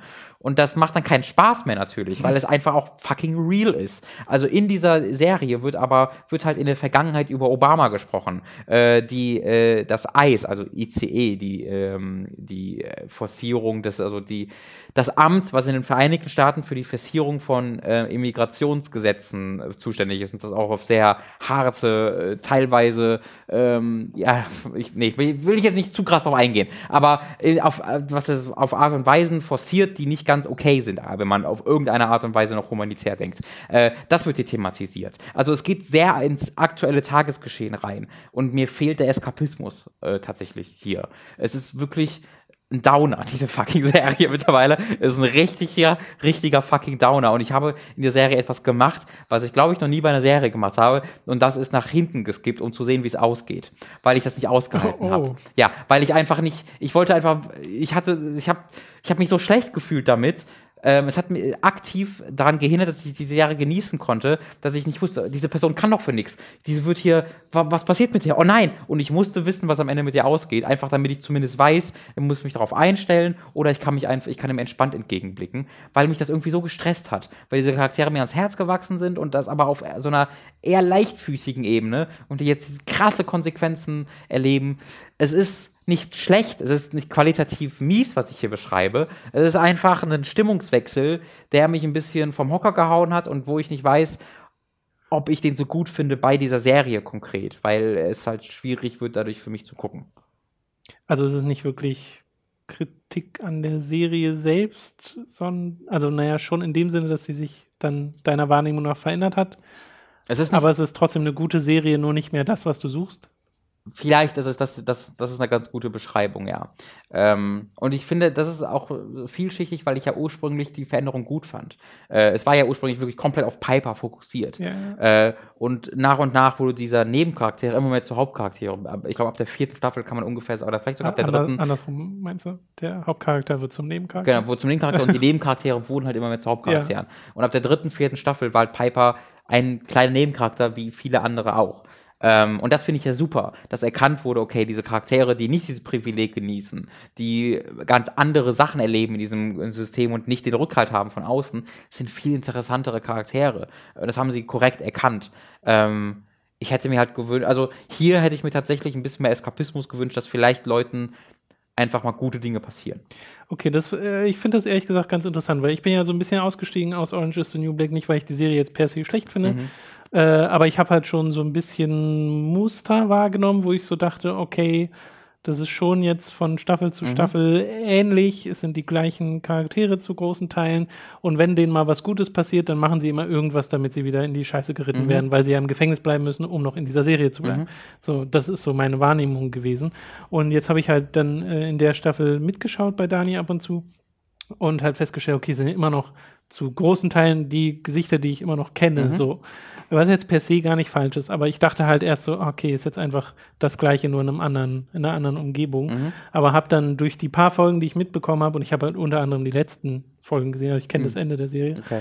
ähm, mitgekriegt, in was für eine Richtung es geht, wo ich dann halt auch dachte, okay, nee, doch, sie trauen sich ja doch mal Sachen ja. zu verändern.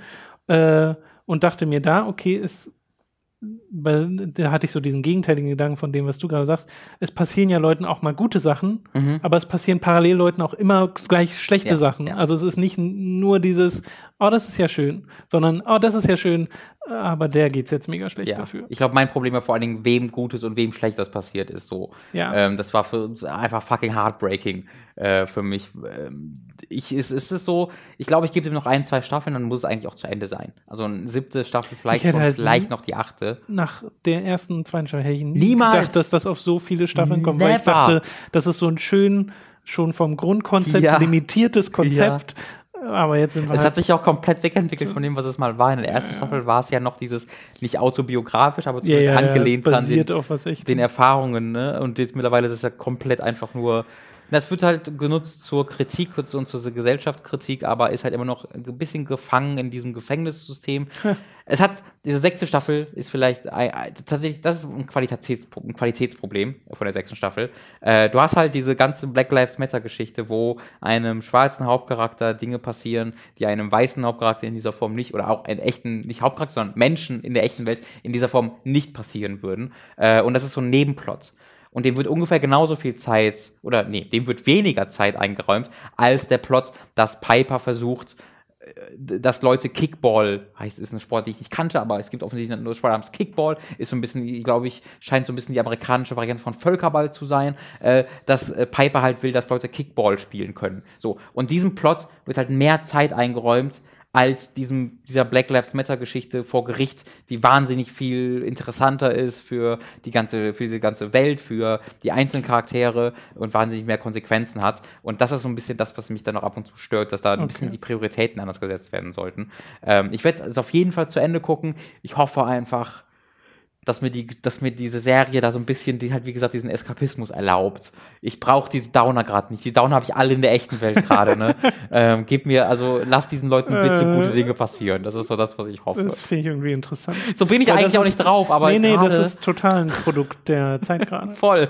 Weil mir geht's ja in den letzten Jahren auch so. Ich suche ja auch vor allem in meiner Freizeitbeschäftigung sind positive Sachen. Es ist aber auch, ich glaube, es ist auch ein Ding, wir werden ein bisschen älter. Das ist öfter. Ja, ja, also das, das- ist etwas, was das- ich sehr oft höre. Da spielen mehrere Faktoren Ja. mit rein, ja, auf jeden Fall. Das ist cool, weird, das an sich selbst zu erleben. Weil ich eigentlich, ich war jemand, eigentlich, der Happy Ends grundsätzlich nicht mochte. Ähm, aber Irgendwann stellt sie die Spieler auf einfach rum.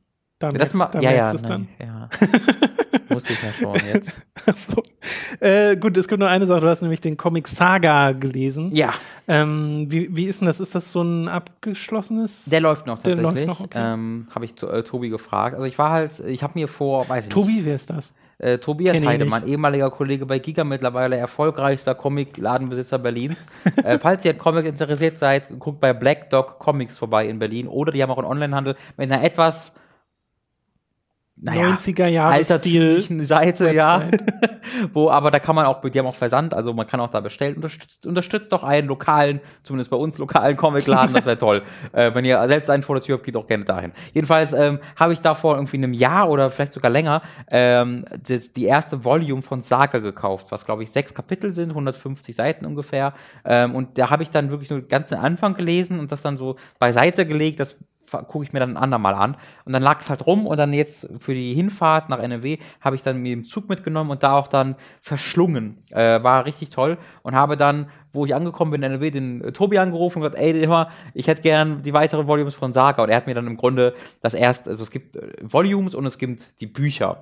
Und die Volumes sind halt so meistens halt so fünf, sechs Kapitel und die Bücher sind dann 20 Kapitel. Äh, und ich habe mir quasi die ersten fünf, sechs Volumes habe ich jetzt doppelt, quasi als Kleinheft und als großes Buch, habe mir dann aber das, äh, das große Buch quasi zuschicken lassen, habe es mir gekauft und das dann im Rückflug weitergelesen. Und Saga ist wirklich ein sehr faszinierendes Ding, was Potenzial für alle Medien hätte. Also das könnte ein großartiges Rollenspiel sein, könnte ein großartiger Film sein. Ähm, Das habe ich auch schon gelesen. äh, ist aber, ich bin aber auch froh, dass es ein Comic ist, weil diese, die Art ist, also die, die, die Zeichnungen sind wirklich phänomenal. Es geht um, ähm, äh, um ein Ehe, nicht kein Ehepaar, ein Paar äh, von zwei unterschiedlichen Völkern. Äh, eines dieser Völker ist auf einem Planeten namens Landfallheim und das andere Volk ist auf dem Mond dieses Planeten namens Vri, v nee, nicht Vra, ist das Vrav? Gibt es ein Wort namens Wreath? W-R-E-A-T-H-E? E? Ist das ein Wort? W-R-E-A-T-H-E? Ja. Wrath. Ist das ein Wort? Ich glaube schon. Ja, ich glaube, ich glaube, so heißt der Mond. Äh, und diese beiden Völker sind halt miteinander schwer verfeindet und haben aber mittlerweile, also Krieg findet auf diesem Planet, auf dem Mond und auf dem Heimplanet nicht mehr wirklich statt, sondern der Krieg wurde quasi ausgelagert in das Rest des Universums. Das gesamte Universum ist quasi im Krieg, weil es ist so ein Proxy-Krieg geworden, wo jedes Volk irgendwie eine Seite einnehmen musste und äh, dieser Krieg wird jetzt überall bekämpft, außer auf dem Heimatplaneten und auf dem Heimatmond. Äh, und äh, diese beiden Leute äh, sind halt, haben sich halt verliebt, äh, sind aber von unterschiedlichen Seiten und sind dann, waren beide Teil ihrer jeweiligen Armee, sind halt desertiert und dann auf der, und das äh, beginnt halt damit, dass sie auf der Flucht sind und auf der Flucht ähm, ein, äh, äh, ein, ein Kind gebärt wird. Und die, dieses Kind erzählt in der Ich-Perspektive äh, von der Vergangenheit. Also ich habe noch nicht gesehen, wo dann die, das, die Jetztzeit ist, sondern Okay. bisher findet die gesamte, diese gesamte Geschichte quasi als Erzählung von diesem Kind statt, die Verstehe. über ihre Eltern redet. Und das finde ich schon sehr, also ist irgendwie eine, eine interessante Art und Weise, wenn irgendwie, ich vermute mal ein Kind oder ein Teenager diese Geschichten von ihren Eltern wiedergibt. Hat das irgendeine Re Relevanz? Weil ich glaube, Saga wird doch so geschrieben, dass das G groß ist, oder?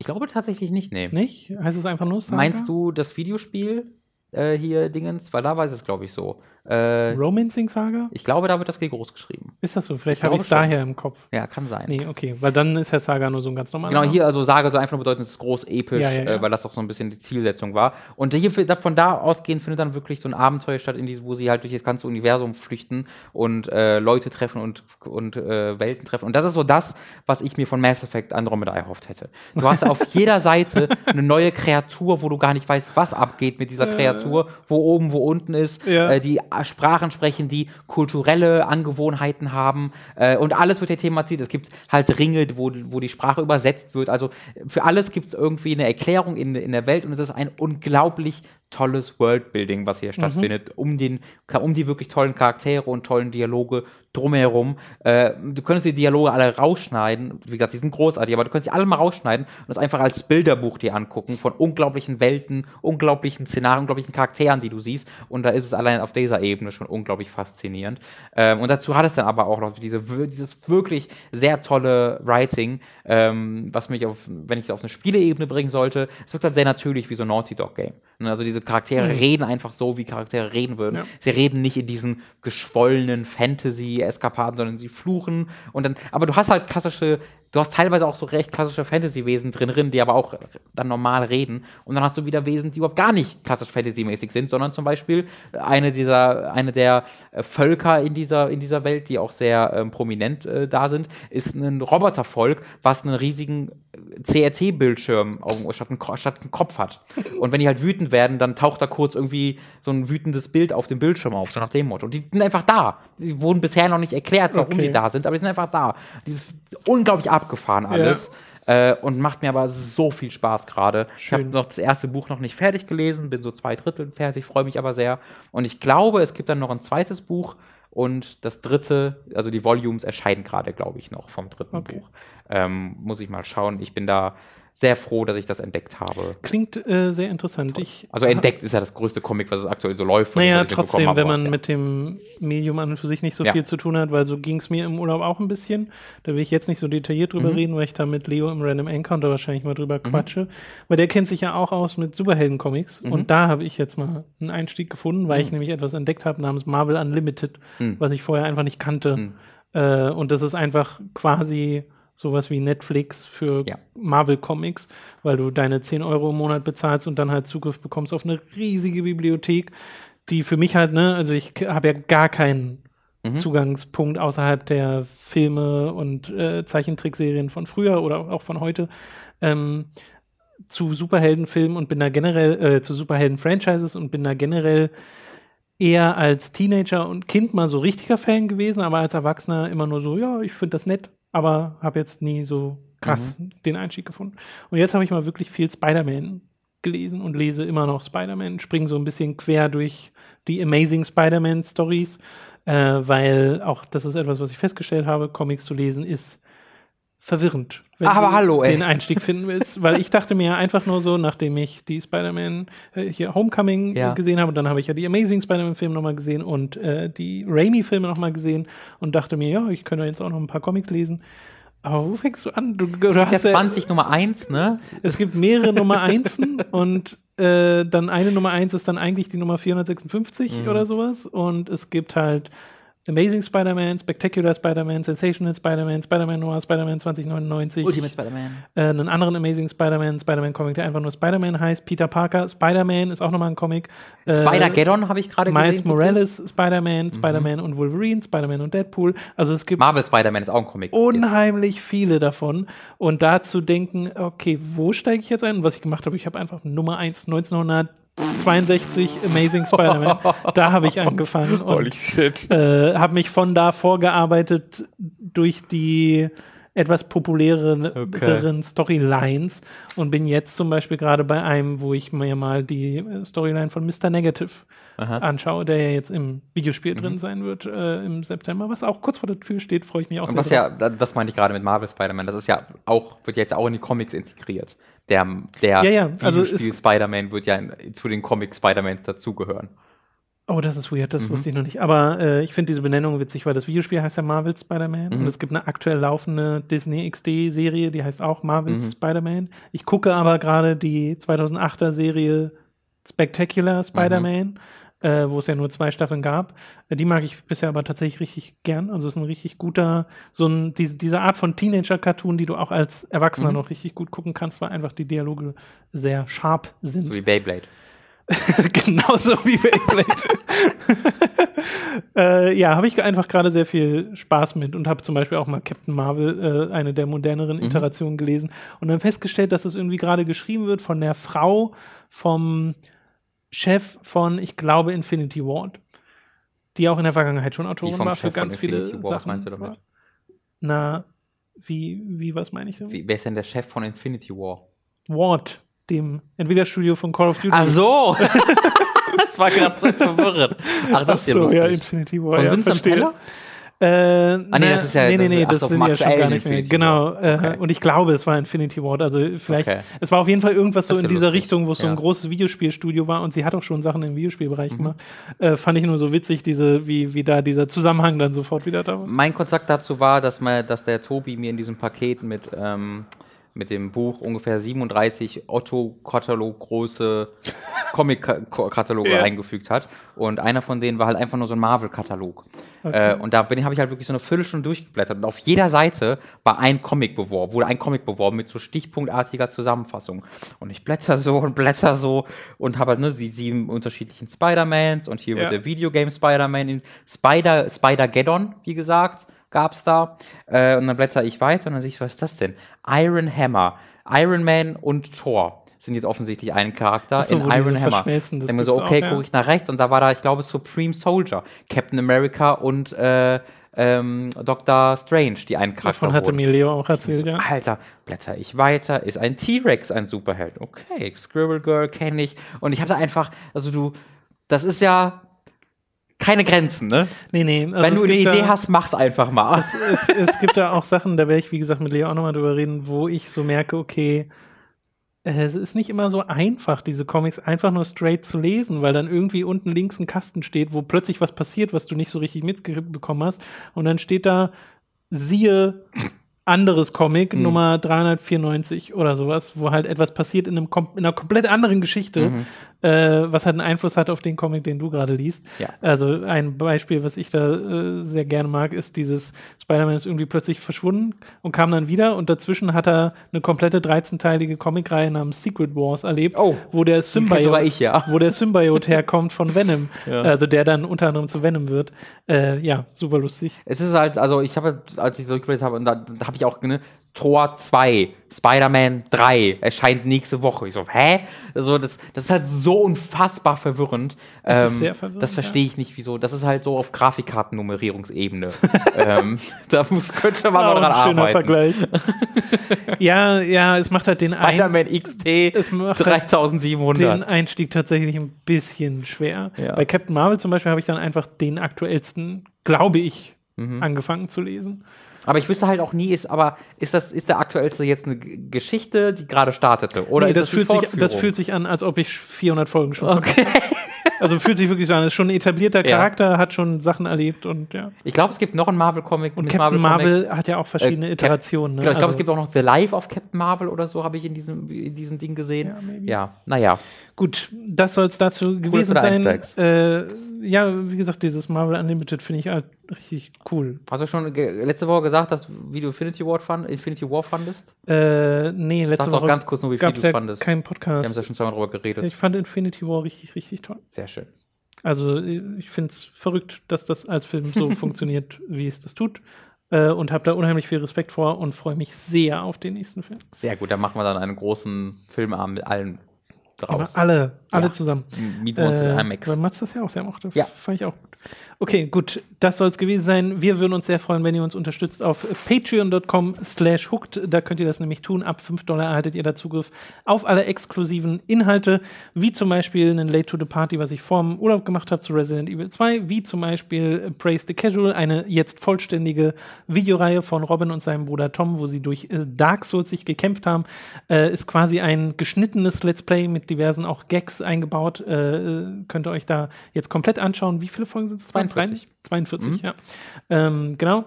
Und äh, da werden auch noch ein paar weitere Sachen kommen. Es kommen auch alle zwei Wochen äh, eine Folge von Hooked on Topic, einem exklusiven Podcast dort. Äh, mein nächstes Late to the Party ist tatsächlich schon so ziemlich fertig. Oh, cool. Äh, das wird aber nicht Patreon-exklusiv, sondern es kommt für alle. Da geht es nämlich um Shenmue.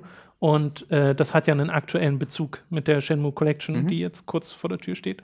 Äh, auf die ich Weißt mich du, auch sehr freue, weil. September? Äh, nee, 21. August. Das wirklich, Oh. steht wirklich kurz vor der Tür. Ähm, auf die freue ich mich sehr, weil über die werde ich dann den zweiten Teil spielen. Mhm. Weil wenn du den zweiten auf der Dreamcast haben willst, der kostet über 100 Euro. Tom, Was? in acht, neun Stunden kommt WoW raus. Oh, stimmt, ja, Battle for Azeroth Ich freue mich da so mega drauf. Da bin ich auch sehr, sehr Das ist mein drauf. liebstes Ritual im Videospielbereich, das alljährliche WoW-Releasen. Das ist so. Zweijährliche. Ja, also ja, meine ich, äh, ist einfach so ein schön. Ich hoffe, das bleibt noch zehn Jahre so. Äh, ich hätte auch nichts gegen noch mehr World of Warcraft. Äh, ich war aber noch nicht fertig Ich mit weiß Patreon. Ich habe nur gefreut. Ich komme ja auch noch die anderen Sachen. Ich weiß. Äh, ab äh, 10 Dollar wer- kommen eure Fragen garantiert in den Feedback-Podcast, der unregelmäßig erscheint. Es gab jetzt gerade erst einen, also der nächste dauert noch ein bisschen. Kommt nie wieder. Und ab 25 werdet ihr zu Podcast-Produzenten und werdet namentlich hier im Podcast erwähnt. Wir bedanken uns jetzt nämlich bei folgenden Podcast-Produzenten. Die Reihenfolge hat sich geändert, weil Patreon ihr Backend geändert haben und jetzt ist alles durcheinander. Also wir waren aber letztes Mal, Mats und ich haben uns abgewechselt beim Vorlesen und Okay. hat sämtliche Namen verkackt, deswegen ähm, die Leute sind da eh Schlimmes gewohnt. Na gut, äh, aber wundert euch auch jetzt nicht über die äh, andere Reihenfolge. Wir bedanken uns bei Zynisch-Zittrige Zankzitterzicke, Lignum, Julian Selke, Noritz, Michael mit Grünkohlwiesel und außerdem auch Numemon, Markus Ottensmann, Geribor, McLovin 008, Julia Marinic, Jan Lippert, Simon Dopicai, Sebastian Diel, Rose New Dawn, Lennart Struck, Christian Hühndorf, Dagoon, Günni, des Weiteren B Chicken Tricked, Didi, manchmal auch bekannt als Hauke Brav, Lux Human, Lisa Willig. Einst gab es tapfere Recken namens Narogard, Max Geusser, Dito, Oliver Da- Zirfers. Entschuldigung, ich kann mich an diese drei Teams tatsächlich erinnern. Narogard, äh, Dito und äh, der dritte war. Oliver Zirfers. Ich will es. nicht Narogard, Dito und Oliver. Jetzt sind die drei Musketiere, so hießen sie da. Ja, die tapferen Recken. äh, und na, ja, genau. Äh, der Hamster, Pavor Dionus, Eisenseele, Last the Ace, Lighty 1996, The Epic Snowwolf, Gilton, Schrotti, Otaku, Cabbage 92, Zombie und Wintercracker und Retro-Prinz. Vielen Dank an alle Podcast-Produzenten. Applaus. Äh, zum Schluss noch ein Hinweis: Wir haben Au, auch ein, ein Forum und einen äh, Discord-Server, äh, zu dem ihr hinkommt. Link dazu in der Beschreibung, falls ihr teilnehmen wollt an dieser wunderbaren Community. Und wir freuen uns natürlich auch über eure Comments, solange sie höflich und nett sind. Aber hat sich das gut angefühlt, einen vernünftig moderierten Podcast zu erleben? Es war auch in der Vergangenheit vernünftig moderiert. Ich meine, Lass dir nichts erzählen. ja? Ja. Ah, Dankeschön. Nee, der erste war schon ein bisschen kritisch. ja, Also gut, wegen das war mir, ja aber auch ein kompletter Ja. äh, neuer Umgebung mit Gästen von Ja. fern. Da hast du dir halt gleich was Da ausgesucht. war meine Moderation aber auch einfach nicht so richtig gut. Aber mit, mit Mats hat's dann, äh, mit Mats habe ich dann ja durch, habe ich dann durchgeprügelt. Das war dann wieder ganz okay. Ich bin froh, dass Mats du, durchgeprügelt. Klingt auch wie ein schönes Format. einfach. dass du mein, du bist eine Säule für mich. Du Oh. Säule meines, meines Arbeitslebens wieder da bist und das Dach trägst, das ich bin. Ich bin ein Dach. Ich bin so ein flaches Dach, was so leicht abkippt, wenn du was drauflegst, rollt es immer runter, aber erst nach einem Jahr, sodass du dich schon in Sicherheit gebogen hast. Und du bist die Säule, die es gerade hält. Davon würde ich gerne Fanart sehen. bis, bis, bis, bis nächste Woche habt ihr Zeit. Vielen Dank fürs Zuhören. bis zum nächsten Mal. Tschüss.